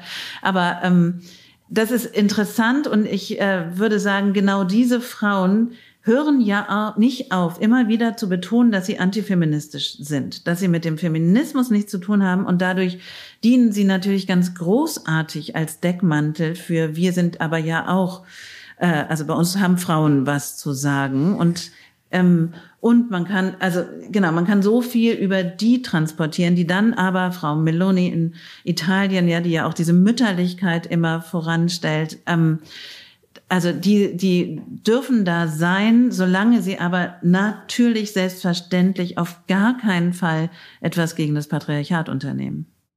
Jetzt würde ich ganz gerne ähm, nochmal den Punkt stark machen, dass äh, bei rechtsradikalen und rechtsextremistischen Figuren oder Bewegungen oder Parteien ähm, sich eben Ressentiments verkoppeln und dass das zu wenig im Bewusstsein des öffentlichen Diskurses ist. Also wir haben es jetzt eben bei Christchurch, äh, äh, bei Halle, bei Hamburg, Hanau und das sozusagen, dass das Antifeministische oder das Misogyne, Misogyne oder eben der Frauenhass, wenn man so will, parasitär aufsitzt. Ja, äh, und es sich mit äh, Rassismus, äh, mit Antisemitismus ähm, verkoppelt. Ich glaube, dass das ein ganz, ganz wichtiger Punkt ist, ähm, der, glaube ich, auch in, ja, in den sozialen Bewegungen vielleicht oft nicht ausreichend bedacht wird, dass sozusagen viele so, so für sich allein oder isoliert ringen um Anerkennung äh, oder eben ja Kritik an dieser Gewalt und an dieser äh, Missachtung artikulieren, aber sich zu wenig miteinander verbünden, so wie eben die Gegner ihre Ressentiments verkoppelt haben. Mhm. Ich glaube auch, dass, ähm, also das wäre natürlich wichtig. Ich glaube, was es schwer macht, ist, ähm, dass gehen wir noch mal unter den Frauenhass und äh, gehen wir mal, also die Stufe darunter würde ich ja sagen, oder der Nährboden ist Sexismus und ähm, und das ist das Schwierige, dass eben es ja auch bis weit in soziale Bewegungen, die sich auch links äh, nennen oder die links sind, äh, durchaus Sexismus gibt. Ja, dass es sexualisierte Gewalt auch innerhalb fortschrittlicher äh, Bewegungen äh, gibt, dass und wir das Antisemitismus es auch im linken Feld gibt und Rassismus auch und Neonationalismus auch. Genau, aber das gibt es natürlich auch da. Deswegen äh, und ich glaube, dass was was äh, geschlechtsbezogene Gewalt noch mal eine andere Dimension gibt, ist, dass sie dann eben auch bis ich sage mal jetzt tatsächlich bis ins eigene Privateste hinein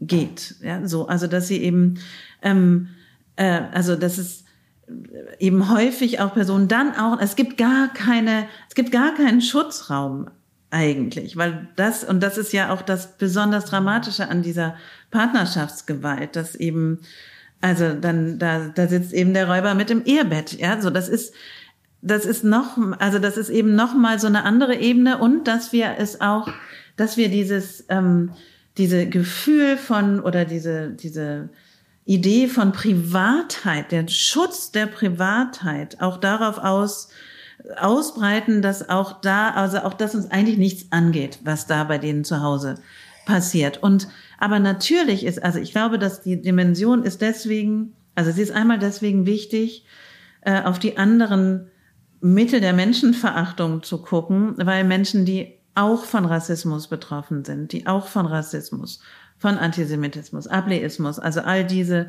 äh, von all diesen äh, menschenverachtenden äh, Verhaltensweisen betroffen sind, häufig, also zusätzlich betroffen sind oder eben auch gemeinsam. Ja, es gibt zum Beispiel so Kampagnen, das nochmal kurz, es gibt so Kampagnen, gab es mal in, in Sachsen gab es so Plakate, da war eine Frau abgebildet mit Kopftuch, die schwanger war.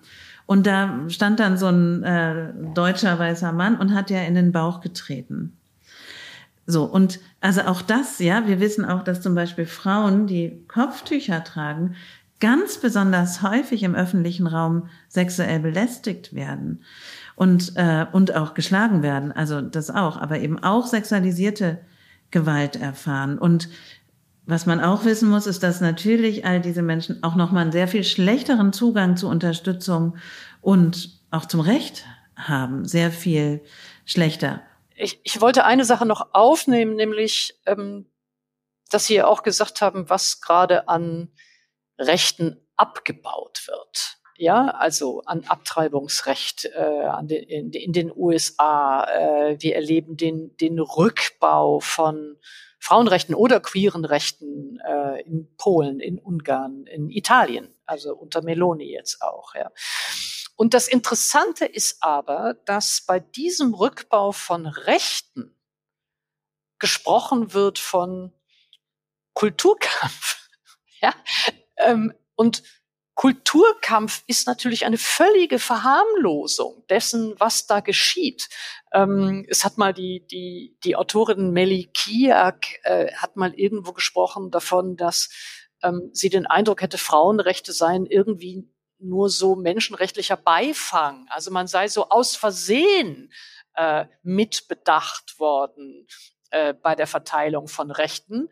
Und dann würde man aber danach, wenn man jetzt feststellt, ach, was ist denn da alles so in dem großen Netz mit drin? Und dann wird nachträglich dann alles wieder aussortiert. Ähm, und ähm, da würde ich ganz gerne wissen, ob das, was Sie vorhin beschrieben haben, eine Zunahme der Bedrohung, auch der Anwältin, eine, eine Zunahme der, der Aggression auch gegenüber ja, feministischen Positionen oder eben in diesem Fall jetzt auch feministischen Anwälten, ob Sie das eben auch im Zusammenhang setzen mit diesem Abbau von Rechten?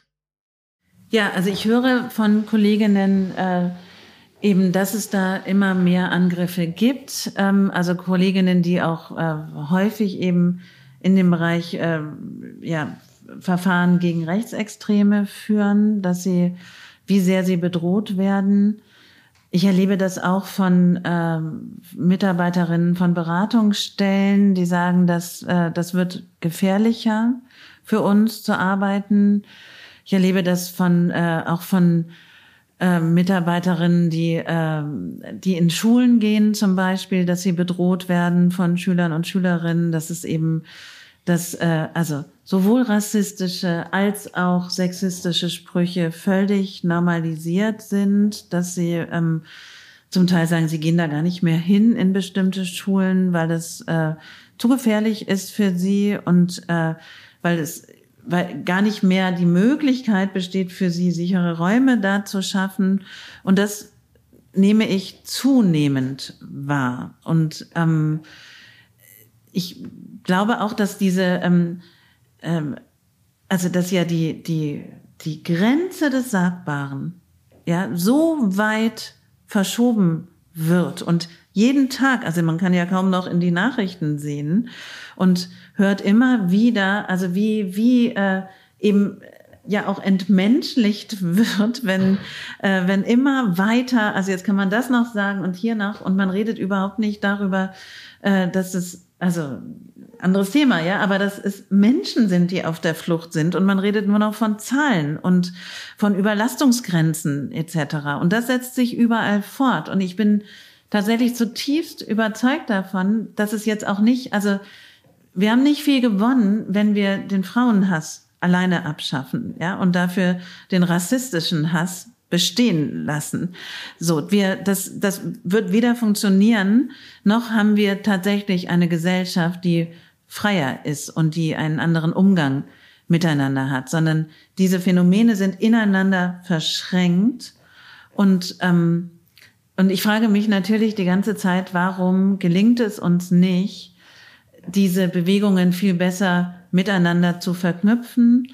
Warum gelingt es uns auch nicht, lauter zu werden? Wir sind ja in so einer Position der ständigen Abwehr, ist mein Gefühl, und immer also quasi ja immer wieder des Geschocktseins, was jetzt als nächstes passiert, was wieder für Rechte abgebaut werden in all die, in allen Bereichen, statt eben eine, in äh, eine Bewegung zu kommen oder also in tatsächlich eine, eine Möglichkeit zu kommen, dem etwas wirklich entgegenzusetzen. Und ich bin häufig überrascht, wie wenig, also das ist eben in diesem Thema Frauenhass, äh, da ist es eine Gewohnheit, würde ich sagen. Es ist eben eine völlig normalisiert, dass es den gibt. Da sind wir auch noch gar nicht so wahnsinnig weit. Und ich finde aber in allen anderen Bereichen auch, wenn man jetzt eben diesen ganzen Rechtsextremismus, wenn man diese sprunghaften Zahlen der AfD ansieht, wie, ähm, wie, wie das hingenommen wird und vorangetrieben wird und nicht, also nicht, äh, irgendwie alle Menschen aufstehen und sagen, äh, wir müssen, also es ist höchste Zeit. Nun würde ich natürlich gerne auch mit etwas enden, das Hoffnung macht oder oder was eine was eine Perspektive ähm, oder einen Horizont aufweist, äh, ja, nachdem wir uns sehen oder wohin wir aufbrechen können. Und für mich ist eigentlich äh, die Entwicklung in Spanien in den letzten Wochen äh, äh, äh, ja also, was heißt beglückend, aber aber aber wirklich sehr sehr schön gewesen, weil ich erinnere, ich war in Spanien ähm, direkt gerade als die letzten Wahlen waren, ja, und man noch nicht so ganz genau wusste, wie sie sich denn nun wirklich in eine politische Realität ähm, übersetzen lassen würden. Und es gab sehr viel die Stimmung in Spanien oder die Stimmen in Spanien, die gesagt haben, ja, vielleicht war das mit dem Feminismus und den feministischen Forderungen in Spanien zu schnell, vielleicht hat das auch viele überfordert, vielleicht war das eine Zumutung, ähm, vielleicht gibt es, äh, erklärt das, warum es jetzt dagegen so einen Widerstand gibt. Und während sich gerade alle so eingerichtet hatten, dass sie sich so ein bisschen bremsen vielleicht sollten oder etwas einhegen oder das Tempo rausnehmen, kam die Weltmeisterschaft in Spanien und äh, die, die, die Frauenfußballmannschaft ähm, hat sich öffentlich äh, gewährt und seither äh, gibt es eben auch keine Halten mehr. Ja, also ähm, deswegen würde ich so ein bisschen fragen: Braucht es manchmal ähm, in diesem ganzen ja, vielleicht Netz der Gewohnheit, Netz der falschen Akzeptanz, Netz äh, so der, der Tolerierung ein, ja, diese, diese Momente von einem Aufbegehren, an dem sich dann ganz viele andere mit aufrichten können. Also ich glaube ja schon, dass sich auch was verändert hat. Es gibt eine andere Öffentlichkeit. Ähm, es gibt viel Kritik an MeToo, so und dennoch hat es was verändert. Es hat was sichtbar gemacht. Wir haben immer wieder, äh, also es gibt ja quasi so ähm, jeden Monat oder alle zwei Monate den nächsten Skandal. Dann ist es in der Kunst, dann ist es im Sport, dann ist es im Film. So, also es gibt ja, es gibt unglaublich beharrliche JournalistInnen, die da recherchieren und die also großartige Arbeit machen, die da wirklich viele Ressourcen auch äh, für aufwenden. Ähm, und ja, Spanien war natürlich so, also es war ja der Anlass so unglaublich, ja, dass dieser Mann denkt, in dem Moment des größten Ruhms dieser Frau kann er da diese seine Macht auch noch mal demonstrieren. Das war schon ein unglaublicher Moment, finde ich. Ähm, und großartig, was die äh, Frauen danach gemacht haben. Ich finde es beschämend, wie wenig Männer sich äh, solidarisiert haben. Also, also wenn man denkt doch einfach, und warum sind nicht sofort auch die gesamten männlichen Fußballer auch in Streik getreten? Also gab also, viele, also, muss man dazu viele, sagen. Genau, ja, aber also es war es eben nicht so flächendeckend. So, aber trotzdem großartig. So und das, äh, das brauchen wir. Ich finde auch, ähm, also ich äh, erlebe häufig auch sehr, also gerade so junge Politgruppen, in denen Feminismus ganz anders gesetzt ist. Also als ich jugendlich war, ich wusste noch nicht mal, was Feminismus heißt und ähm, hätte mich gar nicht gewagt, da irgendwie zu, zu äußern. Das tun die. Es gibt ja, äh, habe ich auch in meinem Buch da einmal veröffentlicht, dieses so die Forderung, so einen offenen Brief von so einer Schülerinnengruppe, die gesagt haben, was wollen wir eigentlich lernen? Wie wollen wir äh, den Kanon haben und äh, das einmal durchdeklinieren, großartig, finde ich. Und ähm, das äh, macht Hoffnung. Es macht übrigens für mich ja auch immer Hoffnung, jeder einzelne Frau, Fall von jeder einzelnen Frau, die sich aus diesen Beziehungen gelöst äh, gelöst hat, die gut durch so ein Verfahren kommt, das ist auch wirklich, also das ist wirklich auch, also ich sage manchmal, das ist wie Glück, ja, so wenn ich das dann miterleben darf. Und ähm, und ich glaube, und ich bin ja auch davon überzeugt, dass ich denke, wenn wir es schaffen, diese Gesellschaft so umzubauen, dass es diese Gewalt nicht mehr geben muss, diese Verunsicherung nicht mehr, wenn wir also Jungs und Mädchen einfach mal als Kinder erziehen können, wenn es unbeachtlich ist, welches Geschlecht und äh, eben, dass es mehrere Geschlechter gibt, wenn wir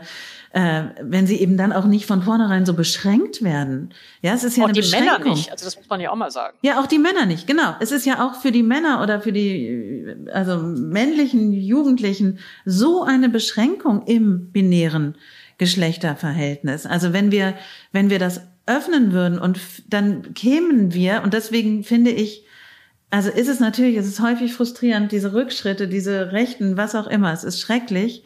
Aber ähm, ich finde, der Kampf für eine bessere Welt, der lohnt sich ja und der macht auch, also das macht auch Freude, das macht, und das ist auch, ja, das ist schön und es lohnt sich. Äh, besseres Schlusswort könnte ich ja gar nicht haben, als äh, der Kampf für eine bessere Welt äh, macht eben auch Freude.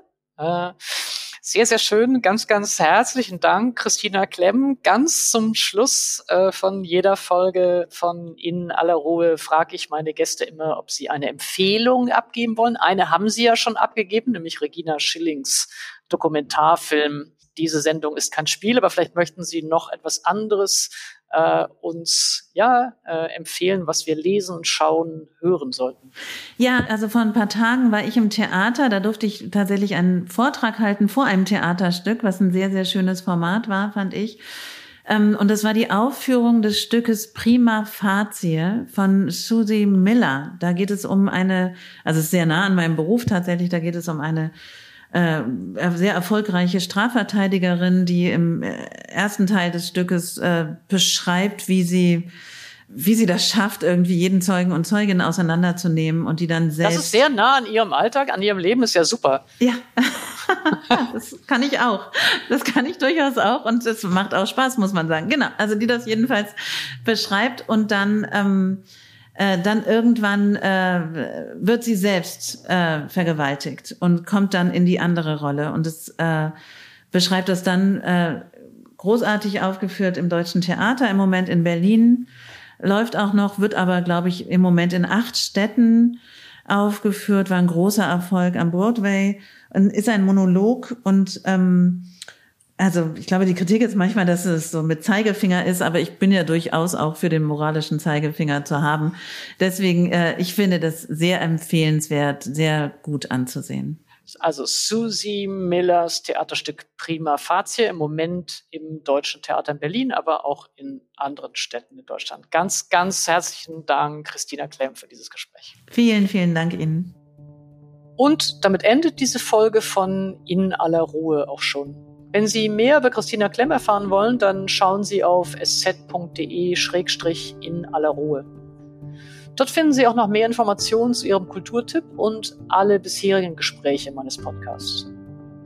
Die nächste Folge kommt wie gewohnt in zwei Wochen, also am 4. November.